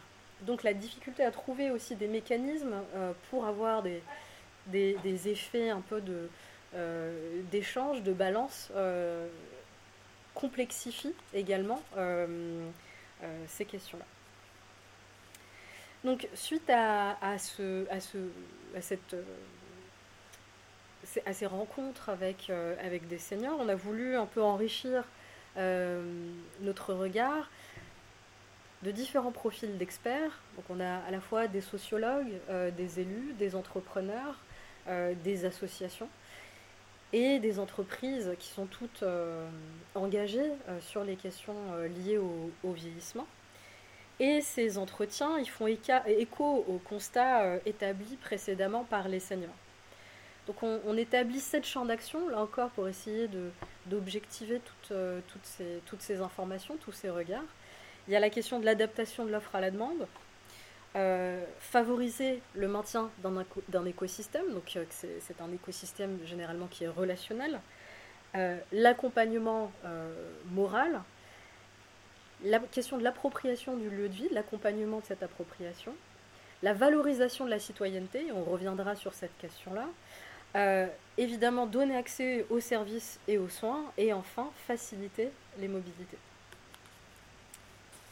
Alors je ne vais pas vous faire un, tour de l'ensemble de, ces, euh, de ces experts, et je vous invite à, regarder cette étude plus en détail si, si ces informations vous, vous intéressent, mais un, un, tour de 5, 5 points de vue et cinq approches euh, qui nous éclairent chacune sur les possibilités offertes euh, pour la ville de demain euh, sur ces questions de, vieillissement. Alors il y a déjà Benjamin Aubry qui est lui un entrepreneur qui ne se spécialise pas spécifiquement sur la question du vieillissement, qui, mais qui porte un projet avec des conséquences immédiates, qui est la, la, structure Judo, une start-up qui accompagne les propriétaires de terrain dans leur projet d'autopromotion.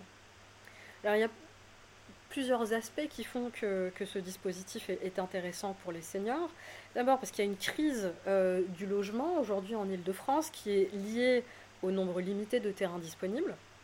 Et parallèlement, on n'a jamais eu autant de petits propriétaires de terrains pavillonnaires. Donc un propriétaire sur deux a plus de, 50, plus de 55 ans et sera donc à la retraite dans 10 ans.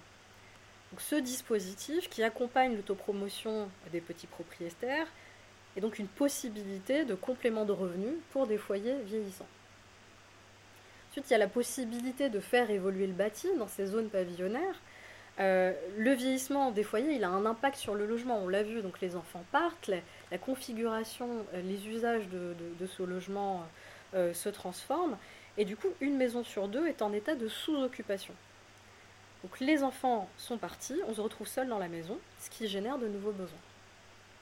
Une grande partie de la production de logements actuels se fait de façon non planifiée, par démolition et reconstruction successives, par division parcellaire, mais également par division à l'intérieur des pavillons. Donc c'est aussi des transformations qui sont un peu invisibles.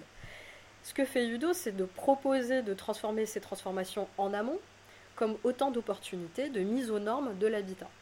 Par exemple, une, à l'occasion d'une rénovation énergétique et avec la redistribution des pièces pour répondre aux besoins d'une population vieillissante. Par exemple, une unité de vie complète au rez-de-chaussée qui permettra d'accueillir euh, les besoins au fur et à mesure de la perte d'autonomie.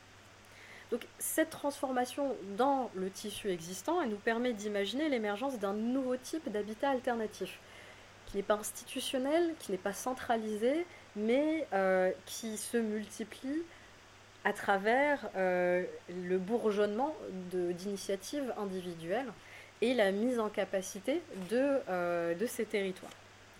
Donc la création de nouveaux logements sur une même parcelle, elle ouvre des perspectives d'habitat collectif alternatif parce qu'on va pouvoir potentiellement cohabiter au sein d'une même parcelle. Alors, il y a un bémol à ça, c'est que l'idéal du partage, c'est pas une évidence. Euh, c'est un idéal qui, nous semble à tous euh, tout à fait honorable, mais ça varie évidemment en fonction des individus et de leur tolérance ou non euh, à la présence euh, d'autres individus. Beaucoup préfèrent favoriser une grande indépendance, et ce qu'on observe, c'est que souvent ce sont les contraintes de la réglementation qui poussent à créer des espaces partagés ou mutualisés. Donc le dispositif que propose Judo reprend le principe des faubourgs, avec la création de petits immeubles par de petits propriétaires amenés à terme à devenir des copropriétés. Enfin, c'est aussi une vraie question sur la, question de la transmission. Donc aujourd'hui, on a plus de 50% euh, des propriétaires qui ont plus de 55 ans. L'accès à la propriété n'est pas le même pour tous euh, et toutes. Donc le vieillissement de la population, c'est aussi l'occasion de fabriquer une ville plus juste en introduisant de la convivialité au sein de ces quartiers euh, périurbains qui sont originellement construits autour d'une idéologie pavillonnaire très individualiste, en amenant justement de l'habitat partagé sur ces parcelles qui étaient initialement individuelles. Alors, Mélissa Petit, c'est une euh, sociologue qui, euh, qui, est spécialisée sur les questions euh, de vieillissement, qui a fondé et qui dirige Mixing Generation, un bureau d'études et de conseils autour de ces questions. Et elle, elle nous interpelle sur la question du départ à la retraite comme point de bascule. Donc ce qu'on voyait avec, avec Sylvie, donc une des seniors citées précédemment, c'était que le manque d'anticipation de ce point de bascule avait généré énormément de difficultés, même avec des moyens financiers qui permettaient un choix, somme toute, conséquent en termes de, de seconde résidence. Euh, mais également en pleine euh, capacité euh, et en pleine autonomie. Donc le problème au fond, ce n'est pas seulement la perte d'autonomie, mais aussi la façon dont on anticipe, dont on visualise, dont on crée un imaginaire qui nous permet d'accueillir et d'opérer cette transformation. Mélissa Petit nous interpelle aussi sur des clichés qu'il qui, qui, faut encore euh, remettre à jour aujourd'hui, notamment où euh, déménagent les seniors. Donc la plupart des études montrent que les retraités réintègrent le centre-bourg. Quand on vit en milieu rural ou périurbain, loin des centres, il est difficile de circuler, d'avoir accès à des services. Donc la question des commerces de proximité, la question de la mobilité sont absolument centraux et les retraités ne s'y trompent pas. Dans le cas des métropoles, on observe un autre phénomène. C'est certaines personnes qui habitaient à Paris en Ile-de-France qui repartent dans leur ville ou territoire d'origine. Lorsqu'il y a eu ce mouvement, en fait, euh, dans le cadre de leur vie euh, professionnelle. Donc, le, Mélissa Petit, elle fait un plaidoyer pour une offre plurielle, euh, pour des résidences seniors qui puissent répondre à la pluralité de ces profils, mais également l'émergence d'autres dispositifs, dont Benjamin Aubry, l'exemple cité précédemment, pourrait être une des, illustrations. Donc l'idée maîtresse restant que nous n'avons pas des individualités identiques, mais bien une multiplicité de profils, et que c'est la même richesse en termes d'offres euh, qu'on doit retrouver juste en face. Alors, Dominique Thierry, lui, nous emmène plutôt sur le, terrain donc, associatif. Lui a cofondé France Bénévolat, dont il est euh, président d'honneur. Et c'est une association qui promeut l'engagement bénévole associatif euh, et qui se spécialise autour des questions d'habitat intergénérationnel. Donc ce concept d'habitat intergénérationnel est souvent appelé de ses voeux. Il y a de nombreux projets qui se basent sur, euh, sur cet idéal, mais évidemment, il n'est pas si simple à mettre en place. Et l'une des difficultés, c'est la question de l'accompagnement. Donc euh, Dominique Thierry, il observe que la France a pas mal de retard par rapport à l'Allemagne sur la mise en place de ce type de, dispositif. Euh, mais également, il nous, amène à réfléchir à différents types de modèles euh, sous cette appellation un petit peu générale. Donc par exemple, dans du parc immobilier existant, le travail à mener, ça va être d'aller voir les individus et d'essayer de convaincre et d'accompagner la transformation, le déplacement le déménagement des personnes âgées qui habitent seules, euh, notamment dans des logements qui sont majoritairement euh, vides, et d'accepter soit de cohabiter avec des personnes jeunes qui peuvent leur payer une location euh, à prix modeste, ou rendre des services, tout ça étant des choses qu'il faut établir en avance, car les, les accords définis en amont quelque peu officialisés permettent bien d'éviter bien des déconvenus euh, une fois que la, cohabitation est, engagée. Donc ce concept, il est simple en apparence, mais il nécessite énormément de travail de démarchage, euh, de dialogue et euh, un changement également des représentations qui peuvent être parfois négatives des seniors à l'égard des plus jeunes et bah, du bruit concrètement et des, et des nuisances que, ces derniers peuvent, euh, euh, peuvent créer. Donc faire de l'habitat intergénérationnel lors d'une réhabilitation et d'une construction neuve, c'est pas exactement la même chose. Dans le cadre d'une construction neuve, là, on va anticiper les choses un peu différemment. Il va y avoir un cadre spatial à anticiper afin euh, de faire en sorte que les espaces pensés correspondent à cette, cette, cohabitation et permettent en tout cas d'offrir le cadre euh, qui, euh, qui permettent à ces cohabitations de se déployer. Donc, qu'est-ce qu'on va partager? Donc, quelques exemples qu'on illustrera par la suite dans le cadre de quelques projets. Alors c'est plusieurs choses. Il y a évidemment des, espaces communs, donc ça, va être de l'espace matériel, ça va être des jardins, des salles communes, des salles de sport, des restaurants, etc. des ateliers, mais ça va être aussi des activités. Donc on va aussi avoir de l'immatériel, des choses qui peuvent avoir lieu à différents moments de la journée. Donc il y a aussi une notion de temporalité euh, qu'il faut prendre en compte et euh, non pas euh, rester dans une dynamique d'espace monofonctionnel cloisonné, mais plutôt aussi dans, des dynamiques, une mobilité, une fluidité dans l'usage et dans cette notion de, cohabitation. Donc la façon dont Thierry euh, Dominique Thierry euh, résume ça, c'est euh, une idée d'écosystème, donc concevoir des écosystèmes qui sont des écosystèmes à la fois relationnels et spatiaux. Alors, un exemple d'habitat inclusif, de résidence spécialisée, c'est celle qui est portée par Stéphane Sauvé et Didier Méric pour la start-up Rainbow Society qui est à l'initiative euh, d'un habitat senior à destination des personnes LGBT et qui euh, réalisait à l'appui d'un collectif euh, de seniors qui s'appelle Les Audacieux. Donc ce projet s'appelle la Maison de la Diversité. Il est destiné aux seniors autonomes ou faiblement fragilisés. Et il s'adresse à une population LGBT qui partagent les mêmes valeurs euh, d'entraide, mais aussi les mêmes besoins et qui expriment les mêmes besoins. Et une volonté de co-construction et de rassemblement au sein euh, d'un même habitat. Au-delà du lieu, il s'agit aussi d'imaginer un mode de vie. Alors cette offre spécifique, elle se fait pour une population spécifique. Euh, donc ça part d'une série de constats sur un million de seniors identifiés LGBT, ils sont 65% à vivre seuls et seulement 10% d'entre eux ont des enfants, ce qui réduit considérablement la possibilité d'une aide familiale. Il s'agit également d'une population qui est visée par des, discriminations spécifiques, qui connaît un taux de suicide 2 à 7 fois supérieur à celui des seniors hétérosexuels cisgenres. Il y a d'autres problématiques qui sont évoquées euh, par euh, Stéphane Sauvé et Didier Méric, et notamment en matière de santé, comme euh, les, questions du bien vieillir avec le VIH ou l'hormonothérapie. Donc ça, ce sont des choses qui sont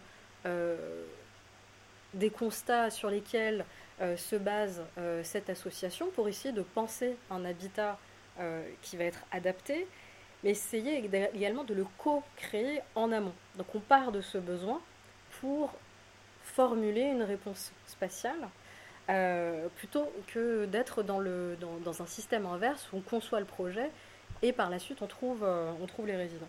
Donc ça fait deux ans qu'ils travaillent sur, euh, sur cette co-création et ce qu'ils ont imaginé, c'est de dimensionner un projet somme toute modeste avec une dizaine de logements, avec une pièce en plus qui sert à la fois de d'appartements euh, pour amis, mais euh, également de chambres pour aidants.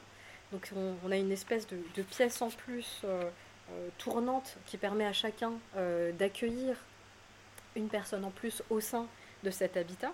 Et on a une personne salariée qui accompagne le fonctionnement de cette colocation et de cette communauté également de manière un peu formelle, s'assurer que chacun euh, prennent part également au fonctionnement de cette communauté. Chacun doit participer à nettoyer la buanderie. Il y a un certain nombre de tâches euh, qui sont associées au fait d'habiter en communauté. Il ne s'agit pas simplement d'habiter au même endroit, mais également d'avoir un certain nombre de responsabilités, de devoirs euh, qui vont avec la, jouissance de ce lieu. Il y a un détail également qui a son importance, c'est la présence de la population LGBT française largement euh, francilienne, donc euh, en Ile-de-France.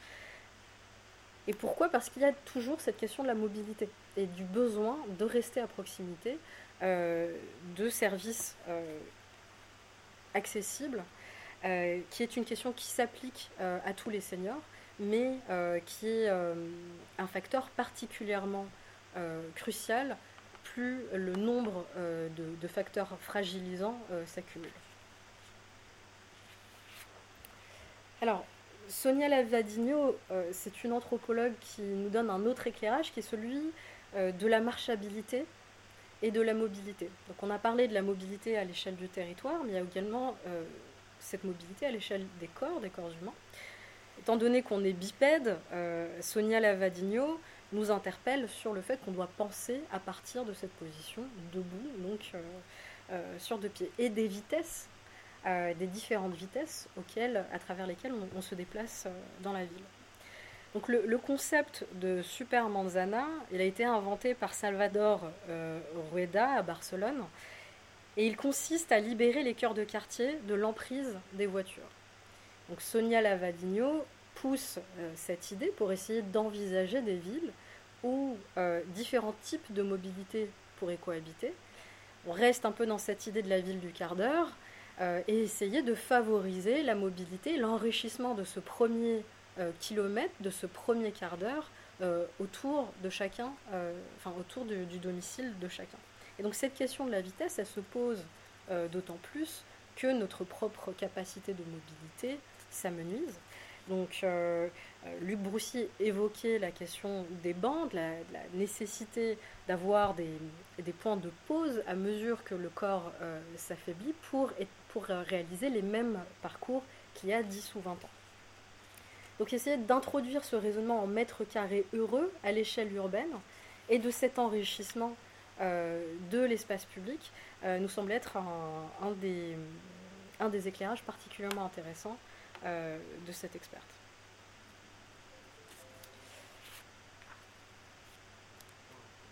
Tu, me dis en termes de, de timing 5-10 minutes. Parfait. Alors, je vais finir euh, sur Jérôme Coumet, qui est le maire du 13e arrondissement, euh, et qui là nous, donne euh, le point de vue d'un élu. Alors, c'est un élu avec une démographie un peu particulière, puisque le 13e arrondissement, il y a une surreprésentation à la fois de jeunes et de personnes seniors, donc on a 20% de 60 à 79 ans. Euh, alors il y a plusieurs choses qu'il évoque. D'abord, c'est l'implication en fait de ces seniors dans la vie de la cité. Donc loin de cette idée de euh, no worker, ou en tout cas de, personnes inactives, euh, il y a plutôt une forte présence au sein des associations, au sein des conseils municipaux. Il y a une présence en fait active dans, dans l'animation de la ville. Et euh, au niveau de la démocratie locale, ça, euh, a une importance euh, particulière, notamment en termes de représentation de ces populations et des politiques qui vont, qui vont en suivre. Donc les actions à destination des seniors, elles, vont se situer pour, en tout cas, les responsabilités qu'un élu local va identifier. Ça va être évidemment essayer d'éviter la,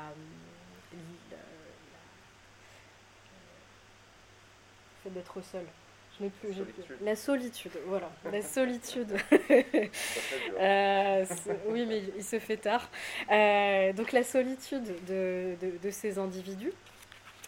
Euh, mais ça va être aussi de commencer à réfléchir l'aménagement en fait des, des, logements. Et, l'une des difficultés auxquelles se, se, confronte l'ensemble des, des municipalités, c'est le vieillissement des populations au sein du parc euh, euh, d'habitat social et euh, les possibilités de transformation. en tout cas, de quelle manière est-ce qu'on est qu'on accompagne ça?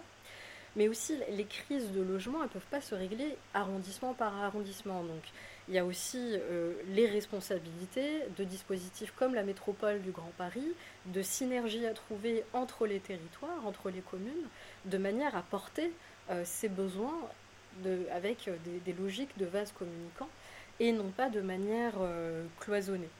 Donc il y a quelques expérimentations autour du logement qui ont été réalisées dans le 13e arrondissement. Euh, il y a des expérimentations de logement intergénérationnel avec notamment une sorte de droit de préemption interne à un immeuble qui imaginait de manière à vendre une pièce à son voisin un peu plus facilement. et le noyau d'un immeuble qui a été pensé de manière à ce que les appartements puissent transmettre une pièce d'un appartement à l'autre de manière plus aisée. Donc cette idée aussi d'adaptabilité et de transformation euh, dans le temps. Il y a aussi la transformation des bureaux en logement, ça c'est un grand sujet euh, à Paris, euh, et le fait d'imposer en amont, dans la construction de ces bureaux, cette adaptation à l'avenir. Donc voilà, je vais finir là-dessus et enchaîner tout de suite sur la question spatiale. Donc les, offres qu'on a aujourd'hui à destination des seniors sont extrêmement nombreuses. Donc on, part euh, de l'habitat autonome jusqu'à l'établissement médicalisé. Donc on a un peu un curseur en fonction de l'autonomie, mais c'est également un curseur qui va être euh, en fonction de la, dimension et du niveau, on va dire, de partage euh, des services et de l'habitat. Donc il va y avoir le rester chez soi, mais dans le rester chez soi, il y a énormément de, de réalité. Euh, il y a le domicile qu'on va transformer, il y a également le logement en famille, donc on va emménager euh, euh, de manière intergénérationnelle, mais au sein d'une même structure familiale, et ça va jusqu'aux colocations avec intergénérationnelles, donc avec des étudiants, etc., des types d'habitats solidaires, donc ce que je citais précédemment euh, avec ces habitats euh, communautaires, les résidences euh, services seniors qui s'adressent à des personnes qui ne sont pas en perte d'autonomie complète, et on va finir jusqu'à l'EHPAD qui est un peu l'établissement médicalisé qui permet un accompagnement total.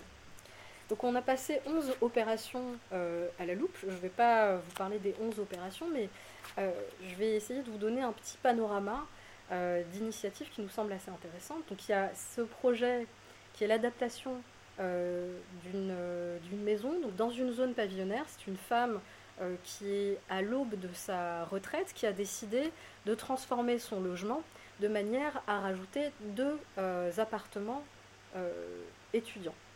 Donc, le rez-de-chaussée est partagé, la cuisine et, et le salon sont des espaces partagés.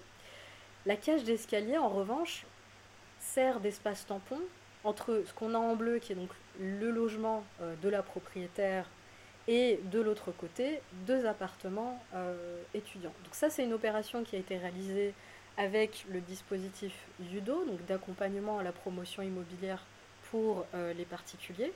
Et on voit la manière dont ici, ça illustre la possibilité de créer une forme d'habitat intergénérationnel alors que la volonté initiale est tout simplement un complément de revenu à l'aube de la retraite.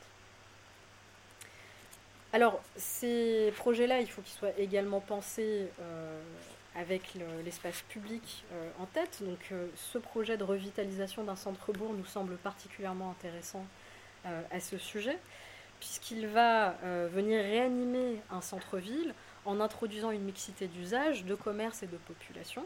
Donc, concrètement, on va créer quatre logements seniors, mais au passage, on va également repenser l'espace public, le rendre accessible, la façon dont euh, les commerces vont cohabiter avec euh, euh, ces, espaces, avec ces logements seniors. Et donc, plutôt que de penser simplement à l'échelle de l'habitat, ici, le cadre et le cahier des charges permettaient véritablement d'envisager une opération transformative et, et, tout à fait intéressante dans la façon dont ça traite également la question de l'espace public. Alors, la maison des Baba Yagas, c'est une, euh, voilà, une opération assez connue, assez euh, euh, symbolique de ce que c'est que l'habitat solidaire et inclusif. Concrètement, ça a été un peu une des premières expérimentations en ce sens en Ile-de-France. c'est un projet qui est à Montreuil. Et c'est une maison un habitat euh, solidaire qui a destination exclusivement de, femmes seniors qui font le choix euh, d'habiter ensemble. Donc la, population initiale qui est à l'origine du projet a été par la suite remplacée par euh, une nouvelle génération de, résidentes. Et on trouve ici donc des logements en T1, T2 et des espaces partagés au niveau du rez-de-chaussée. Donc sur 25 logements, il y a seulement 4 qui ont des surfaces de 44 mètres carrés, le reste c'est plutôt 30 à 37 mètres carrés. On n'est pas non plus sur une opération totalement exemplaire en termes d'accès aux, espaces extérieurs, puisque la totalité des logements n'a pas nécessairement accès à des espaces extérieurs. Donc c'est un des premiers du genre, mais euh, nous, on, émet une, réserve sur le, champ d'innovation possible euh, d'un point de vue spatial depuis, euh, depuis sa réalisation. Alors, la résidence autonomie Stéphane Essel, ici, c'est plutôt la tentative d'essayer de créer une espèce de, village avec différents types de pans de toiture, de manière à ce que chaque résident reconnaisse euh, son, logement sur la base euh, du dessin de la toiture. Donc on est sur ce parti pris d'avoir des maisons mitoyennes on est dans le nord de la France, en, région, en, zone euh, euh, semi-rurale. Et euh, cet habitat est concrètement autonome, se pense un peu comme un, comme un village. Donc en termes d'accessibilité, on, est plutôt sur, un, sur une île.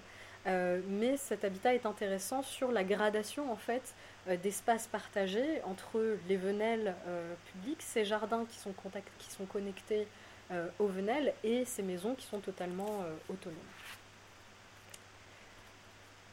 Et il me semble que je vais finir euh, sur cette, sur cette opération-là.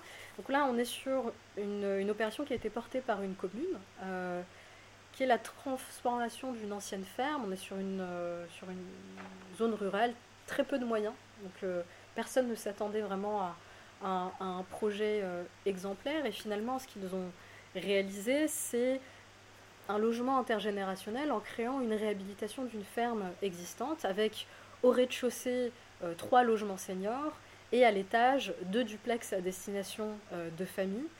Et euh, ici, on a de nouveau cette illustration de la possibilité offerte par la réhabilitation pour la mise en œuvre en fait d'habitats innovants et intergénérationnels.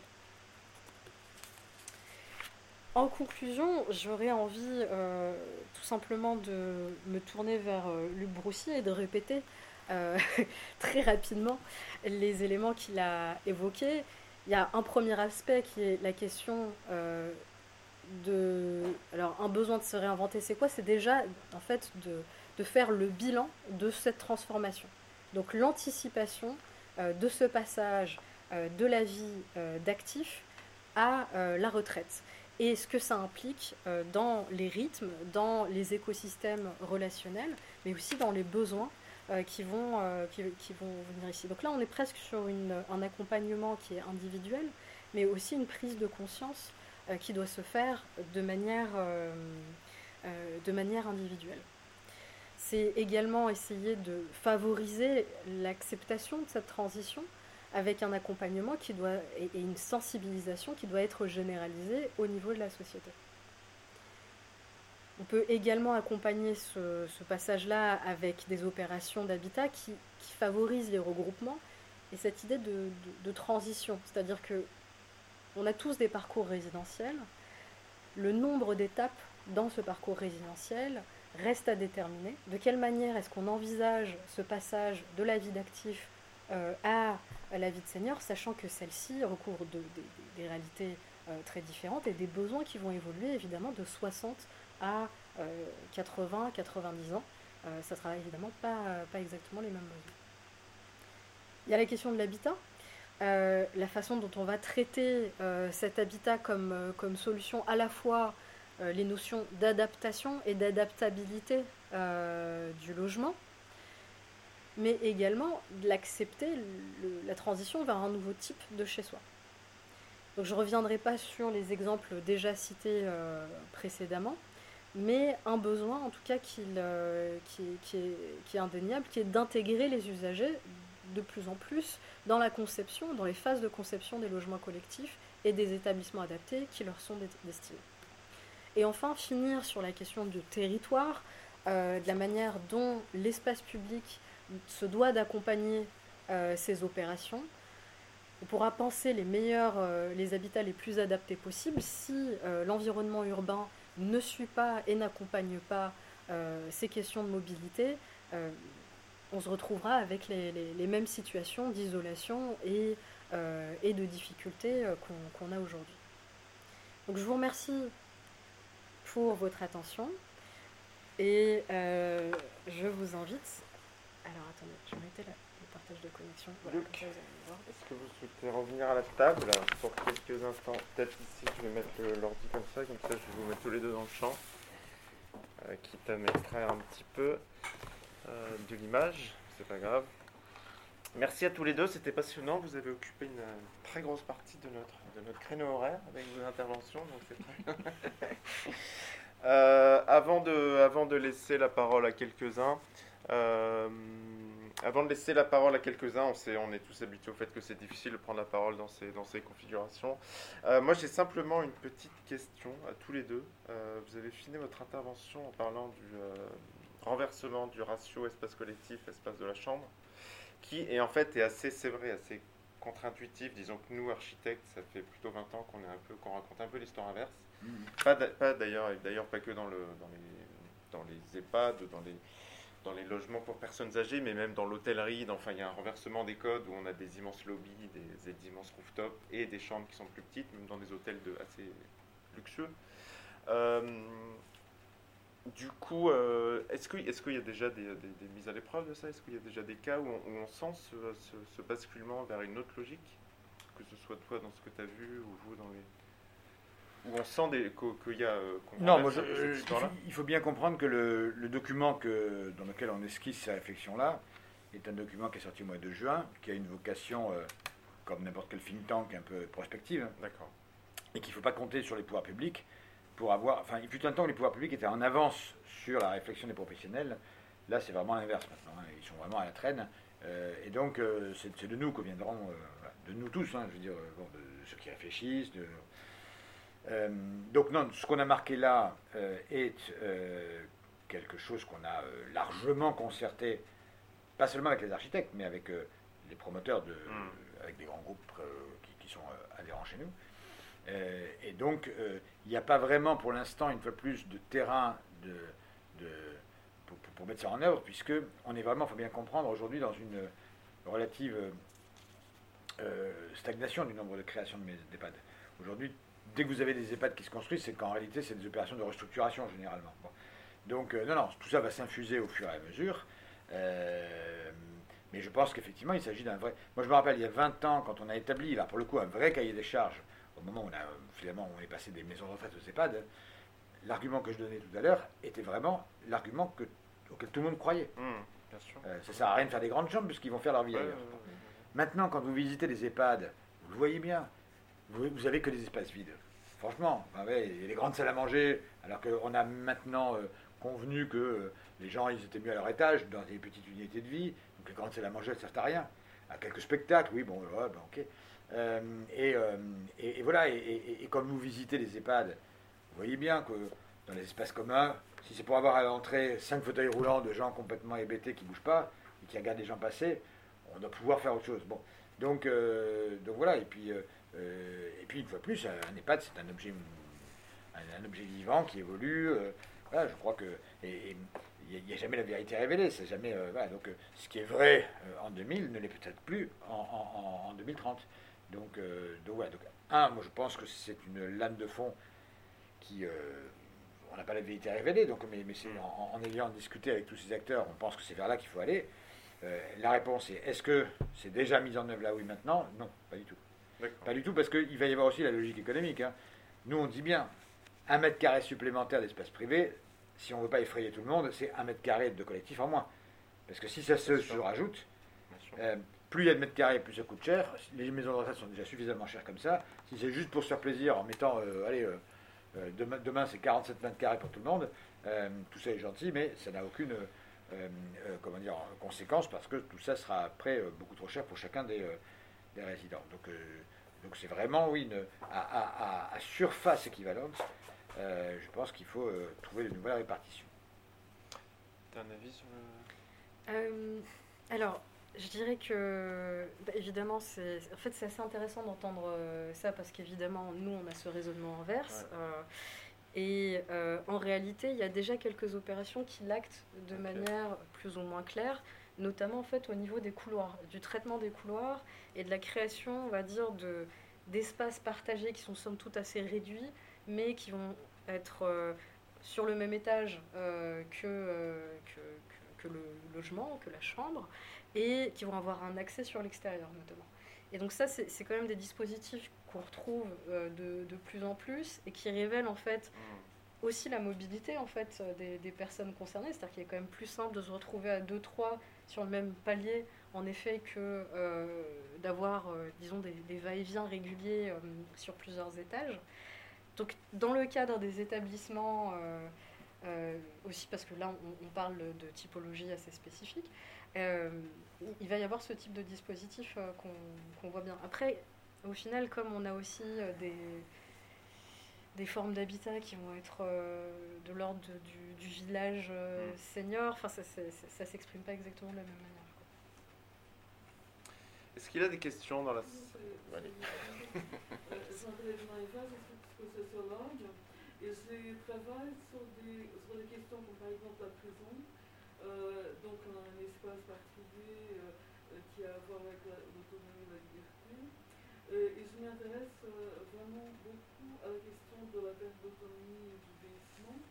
Et, donc, d'une manière un peu tâtonnante, je, me tourne vers cette question-là. Et je, trouve que vos, exposés sont vraiment très très éclairant et passionnant, mais vous avez tout parler euh, du mobilier. Euh, du mobilier et, finalement euh, du rapport au corps dans le logement qui serait de la compétence de l'architecte designer de meubles, de la compétence du kinésithérapeute qui va adapter le corps à ses fonctions. Et ces fonctions euh, sont euh, évidemment en rapport avec euh, qu'est-ce que c'est que continuer d'être soi continuer d'être chez soi dans un logement qui peut s'adapter progressivement ou un travail sur le corps qui peut faire qu'on peut continuer à faire telle ou telle chose importante dans le quotidien. je peux donner l'exemple d'un couple d'environ 85 ans euh, qui vit en milieu rural, qui sont des amis. Et la dame, euh, pour elle, c'est important de, pouvoir faire à manger. Et il se trouve qu'elle a du mal parce qu'elle a mal au dos. Et en discutant avec elle, je me suis rendu compte que tout simplement, elle n'avait pas la chaise adaptée pour rester suffisamment longtemps pour éplucher ses patates pendant que son mari debout euh, cuisine. Et, donc elle était euh, euh, étonnée de savoir que le problème c'était la chaise en fait. Ou, alors on pourrait considérer le problème dans, ce sens-là. Si, elle avait un dossier qui permettait qu'elle soit confortable, etc., elle pourrait continuer à éplucher ses patates. Et donc elle était contente de découvrir que oui, elle, pouvait continuer à être chez elle en faisant manger comme d'habitude, etc. Mais, mais donc c'est une question de mobilier. Euh, et c'est une question qui kiné.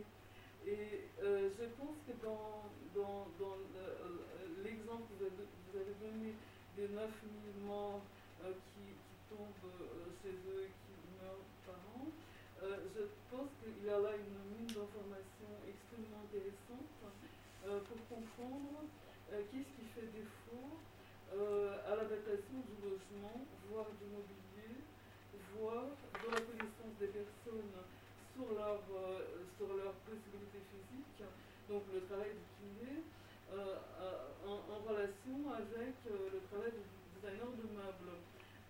donc est-ce que quelqu'un peut continuer à monter sur l'escalier s'il a quelque chose pour, pour se tenir ou, je, ne sais pas.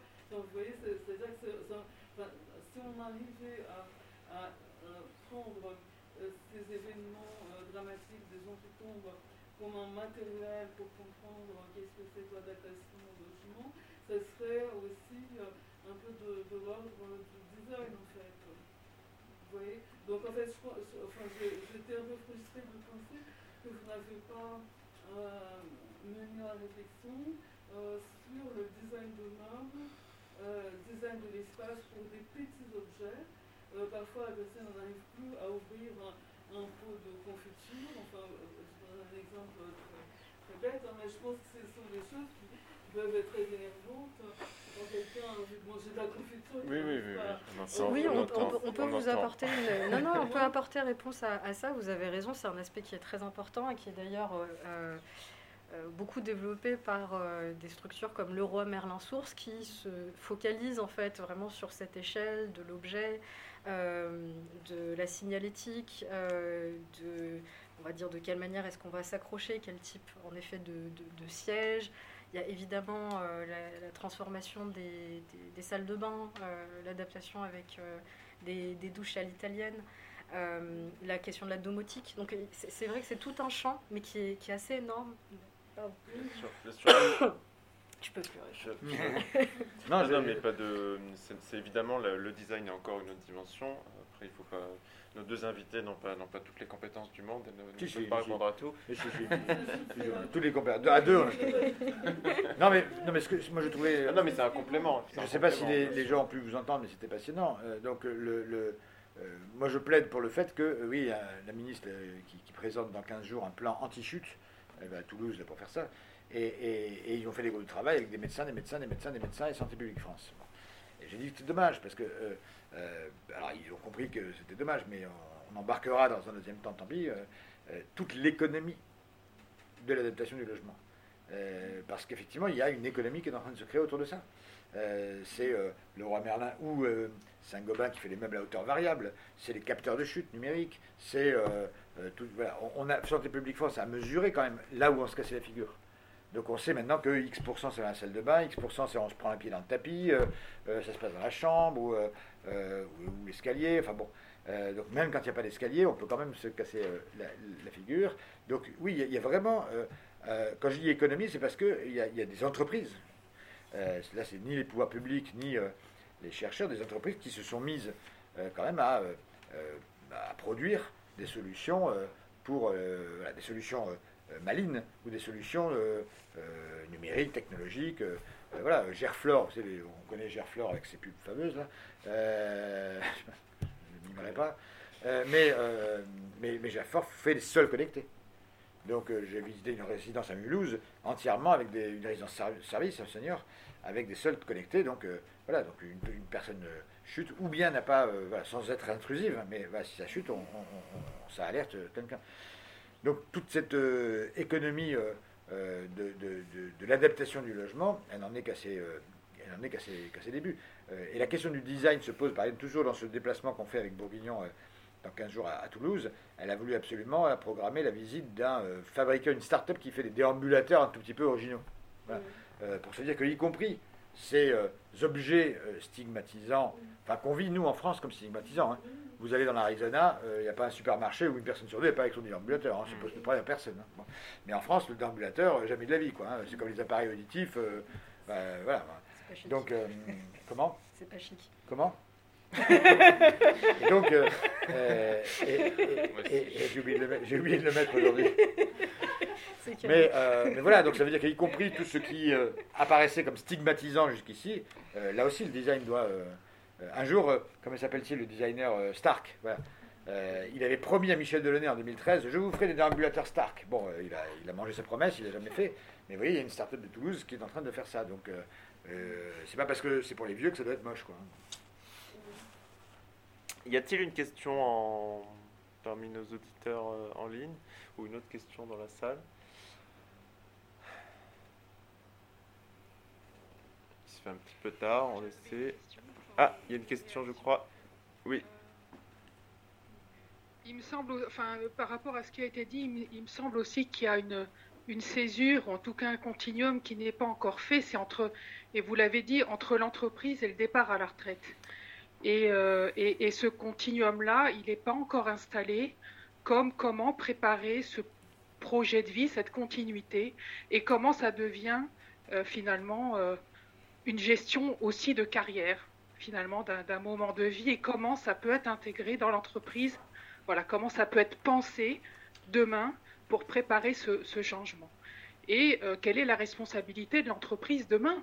Euh, On parle de critères euh, RSE, pourquoi, pourquoi demain euh, cet aspect-là ne pourrait pas être pris en charge par l'entreprise avec un écosystème autour euh, de personnes, euh, voilà, d'entreprises, d'experts pour accompagner ça. Mais ce continuum-là, il n'est toujours pas là, pour moi en tout cas. L'autre chose, c'est est-ce que vous voyez que les, les, constructeurs, les, les promoteurs ont, ont, intégré ce que vous, vous avez compris, c'est-à-dire de dire demain, est-ce qu'il faut arrêter de figer les murs quelque part. C'est-à-dire quand on va vendre une maison à des gens à partir de 50 ans, est-ce qu'il ne faut pas quelque chose de beaucoup plus flexible, ouvert et moins, et moins contenant peut-être pour voilà pour reprendre un terme d'Éric de Toisy, le tenant versus le contenant, mais je ne sais pas bien si c'est ça qu'il veut dire, euh, et le caire plutôt que le cure. C'est le livre d'appropriation. Merci pour cette question très très euh, intéressante.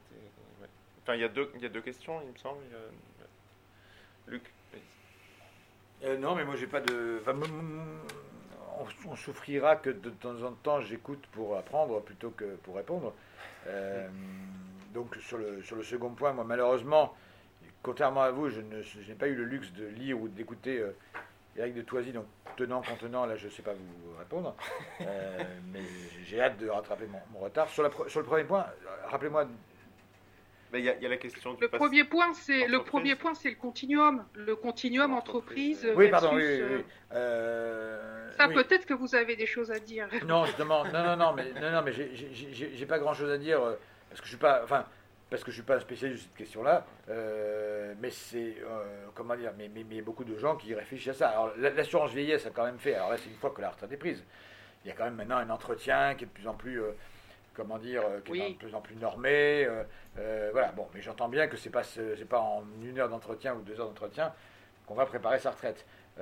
mais non, mais je, je, n'aurai que des banalités à dire là-dessus, sauf à dire que effectivement, il faut arriver parce qu'on va parler de plus en plus de ces sujets dans la société, qu'on va essayer d'anticiper ça. Mais là, c'est encore autre chose, c'est-à-dire que c'est la rupture vraiment du, souvent du lien social, parce qu'il il y a encore énormément de gens qui, qui qui tiennent leurs liens sociaux de leurs liens professionnels.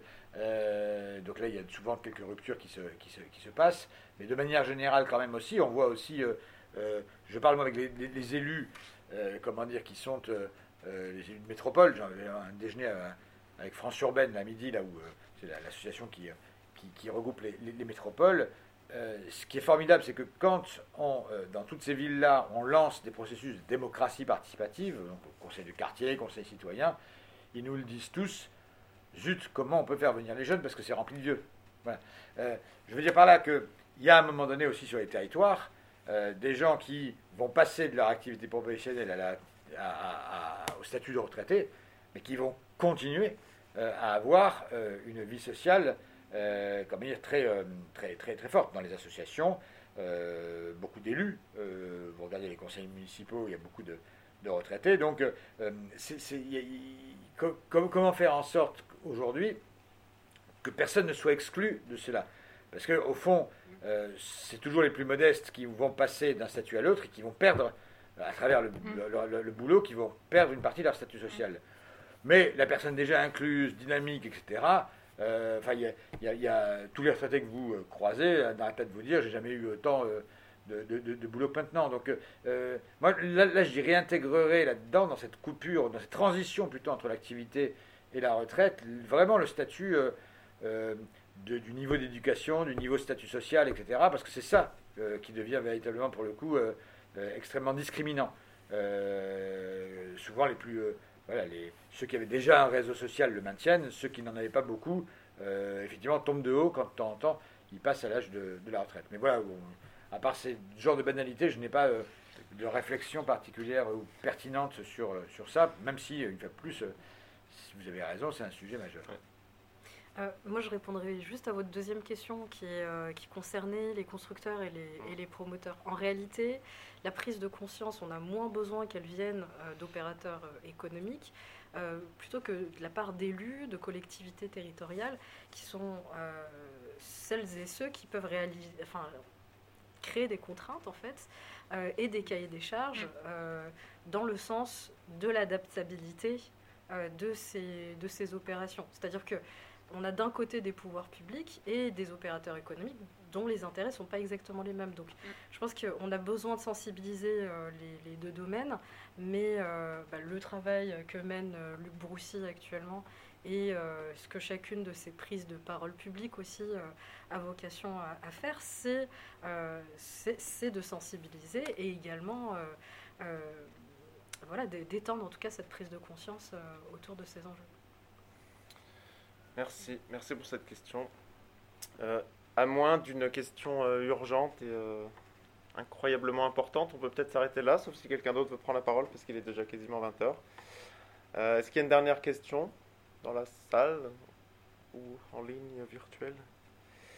Euh, Je vous propose d'arrêter là, il est 20h. Euh, merci. Oui oui, si personne a de. Si j'ai encore le temps pour une question. Petite, petite, petite. Une, rapide. Non, j'avais une question par rapport au fait que. Donc, vous avez dit que les personnes âgées avaient été majoritairement prioritaires avec des grandes surfaces et qu'on allait avoir un boom, euh, que en proportion ils avaient quand même euh, environ 60 mètres carrés par personne, qu'on allait avoir un boom du coup euh, de personnes âgées suite au baby boom. Et en parallèle, donc vous avez aussi présenté les solutions de co-living dans lesquelles les personnes âgées peuvent accueillir des jeunes et donc des, un processus de confiance qui prend du temps. Est-ce que vous pensez que ces solutions que vous proposez là sur le co-living et la confiance, ça peut être massifié pour répondre à ce boom des personnes âgées qui vont ne faire qu'augmenter et euh, qui vont avoir des grandes surfaces euh, qui vont finalement peut-être euh, aussi créer une tension sur le marché du logement parce que ça va être beaucoup de monde dans des grands espaces alors qu'aujourd'hui on est en manque de logement? Non mais là vous pointez du doigt, vous pointez du doigt un des sujets qui est majeur aujourd'hui pour n'importe quel élu local. Moi, j'ai été, je vous l'ai dit tout à l'heure, euh, maire adjoint euh, au logement à Goussainville, de 30 000 habitants, banlieue parisienne. Euh, bon, ben, j'avais des, j'avais Madame Durand qui était dans son F4, ça faisait 30 ans qu'elle était dans son F4. voilà, et, j'avais des couples avec 1, 3, 4, 5, 6, 7, 8, 9 enfants à Goussainville, c'est un peu particulier, qui étaient dans un F3. Donc, donc ce question de, mutation au sein du parc social notamment, c'est un sujet que tous les bailleurs sociaux et tous les élus locaux connaissent par cœur. Euh, et connaissent surtout, ils connaissent surtout aussi l'absence de solutions, euh, euh, comment dire, très, très, très concrètes à ces problématiques-là. Donc, donc oui, effectivement, plus on vieillit, plus on a par personne un nombre de mètres carrés disponibles dans son logement. Même dans le parc social, hein, même quand on n'est pas propriétaire.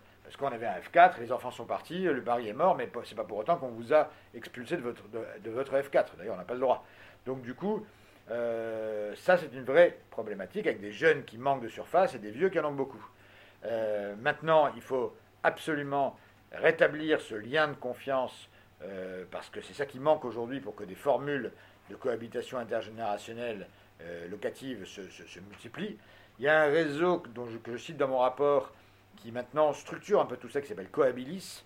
Euh, il faut vraiment, vraiment lui donner les moyens pour qu'il euh, qu'il, soit une sorte de tiers de confiance partout sur le territoire. Parce que vous voyez bien que, euh, comment dire, moi j'ai eu des, des, retraités qui, qui, ont, qui, ont, qui, ont, essayé de faire ce type d'expérience. Qu'est-ce qu'il y en a qui m'ont raconté? Ben, ben oui, mais moi en face de moi j'avais l'étudiante qui passait, dans le contrat, elle avait deux dîners avec moi, elle les passait euh, sur son iPhone tout le temps. Quoi. Bon, donc vous voyez, ça, ça, ça, ça veut dire qu'à un moment donné, il faut qu'il y ait un contrôle quelque part pour pas qu'il y ait de dérive. Euh, mais dès lors qu'il y a ça, notamment dans les métropoles, hein, euh, je travaille justement pour Tours ou Montpellier, des milliers d'étudiants, une complexité pour se loger, plein de retraités qui ont des grandes surfaces, c'est quand même trop con quoi, de ne pas faire le lien. Mais il ne suffit pas de dire qu'il faut faire le lien, il faut se donner les moyens de le faire. Il y a un problème de confiance, il y a un problème de formation, et puis voilà. Donc si à un moment donné, ce réseau national Cohabilis, qui est tout naissant, hein, qui, s'est développé il y a à peine quelques années, prend de l'ampleur, ou d'autres, hein, euh, euh, ou d'autres associations de ce type, et, joue cet intermédiaire parce que ça mettra de la confiance dans le système, oui, je suis convaincu euh, que c'est une vraie solution. Pas alternative aux EHPAD, mais une solution en plus dans le panorama qu'on a décrit tout à l'heure. C'est en train de changer quand même à ce niveau-là la politique, parce que dans le 13e, justement, on la possibilité d'échanger d'appartements euh, au niveau de la RIVP entre un grand appartement de 5 pièces et un 3 pièces si on, en a envie. Oui, oui, alors, euh, non, mais vous avez raison. Le, je ne sais pas si tout le monde a entendu, mais la mutation, ce qu'on appelle la mutation, hein, dans, au sein du parc social, euh, est encouragée parce qu'on a bien vu le sujet. Donc, on, moi, ce que je dis, c'est que, et c'est ce que je dis dans mon rapport, hein, un, première condition, pas de loyer plus élevé que le précédent. Parce que quand on est dans un F4 depuis 1977, euh, ben forcément le loyer il, a- il était encadré. Donc, euh, donc aujourd'hui le F2 est beaucoup plus cher que le F4. Bon. Donc vous pouvez pas dire à une dame vous passez du F4 au F2 et en plus vous payez plus, plus cher. Bon. Ça c'est la première chose. Deuxièmement, il faut accompagner tout ça. Il faut qu'il y ait une aide de déménagement par exemple. On ne pense jamais, mais enfin si on le pense quand c'est écrit dans des bons bouquins, mais euh, le, euh, déménager un appartement dans lequel vous vivez depuis 40 ans, ou 30 ans ou 20 ans, ça se fait pas en deux secondes. Euh, voilà, moi je euh, passais d'un- d'un d'un- d'un 60 mètres carrés à, un 30 mètres carrés, ben, ça veut dire qu'il faut se débarrasser de plein de choses. Bon, alors c'est déjà compliqué comme ça. Si en plus il faut se débarrasser euh, des, des fringues, des photos, des meubles, etc., euh, c'est encore plus compliqué. Donc il faut une aide à tout cela. Et puis enfin, troisième élément, il faut que l'appartement, même s'il est plus petit, il faut qu'il ait un vrai bonus en termes d'adaptation. Accessible, je rappelle que 40% des logements HLM ne sont pas accessibles par ascenseur. Euh, voilà, donc ça veut dire qu'à un moment donné, quand on offre une solution appartement plus petit, mais loyer pas plus important, et un service, une accessibilité plus souple, euh, bon, ben voilà, il faut, il faut un vrai package, euh, sinon euh, ça marche pas. Mais, Merci beaucoup, merci pour cette dernière intervention. Qui effectivement, c'est bien de, de finir en disant que les choses changent un petit peu, dans le 13e en tout cas. Euh, merci beaucoup à nos deux invités, c'était absolument passionnant. Merci beaucoup et merci à, à tous. Et à- donc à la prochaine séance, je crois le 17 février, je dis un peu ça de tête, donc euh, je suis pas sûr. Un jeudi mi-février avec Béatrice Colomina, donc qui va être passionnante aussi, très différente, théoricienne de l'architecture américaine, professeure à Princeton l'une des grandes têtes pensantes de la théorie de l'architecture aujourd'hui, euh, auteur d'un livre important sur les relations entre architecture et médecine qui s'appelle X-Ray Architecture. Euh, merci beaucoup et merci Luc et merci Myriam. merci. Ciao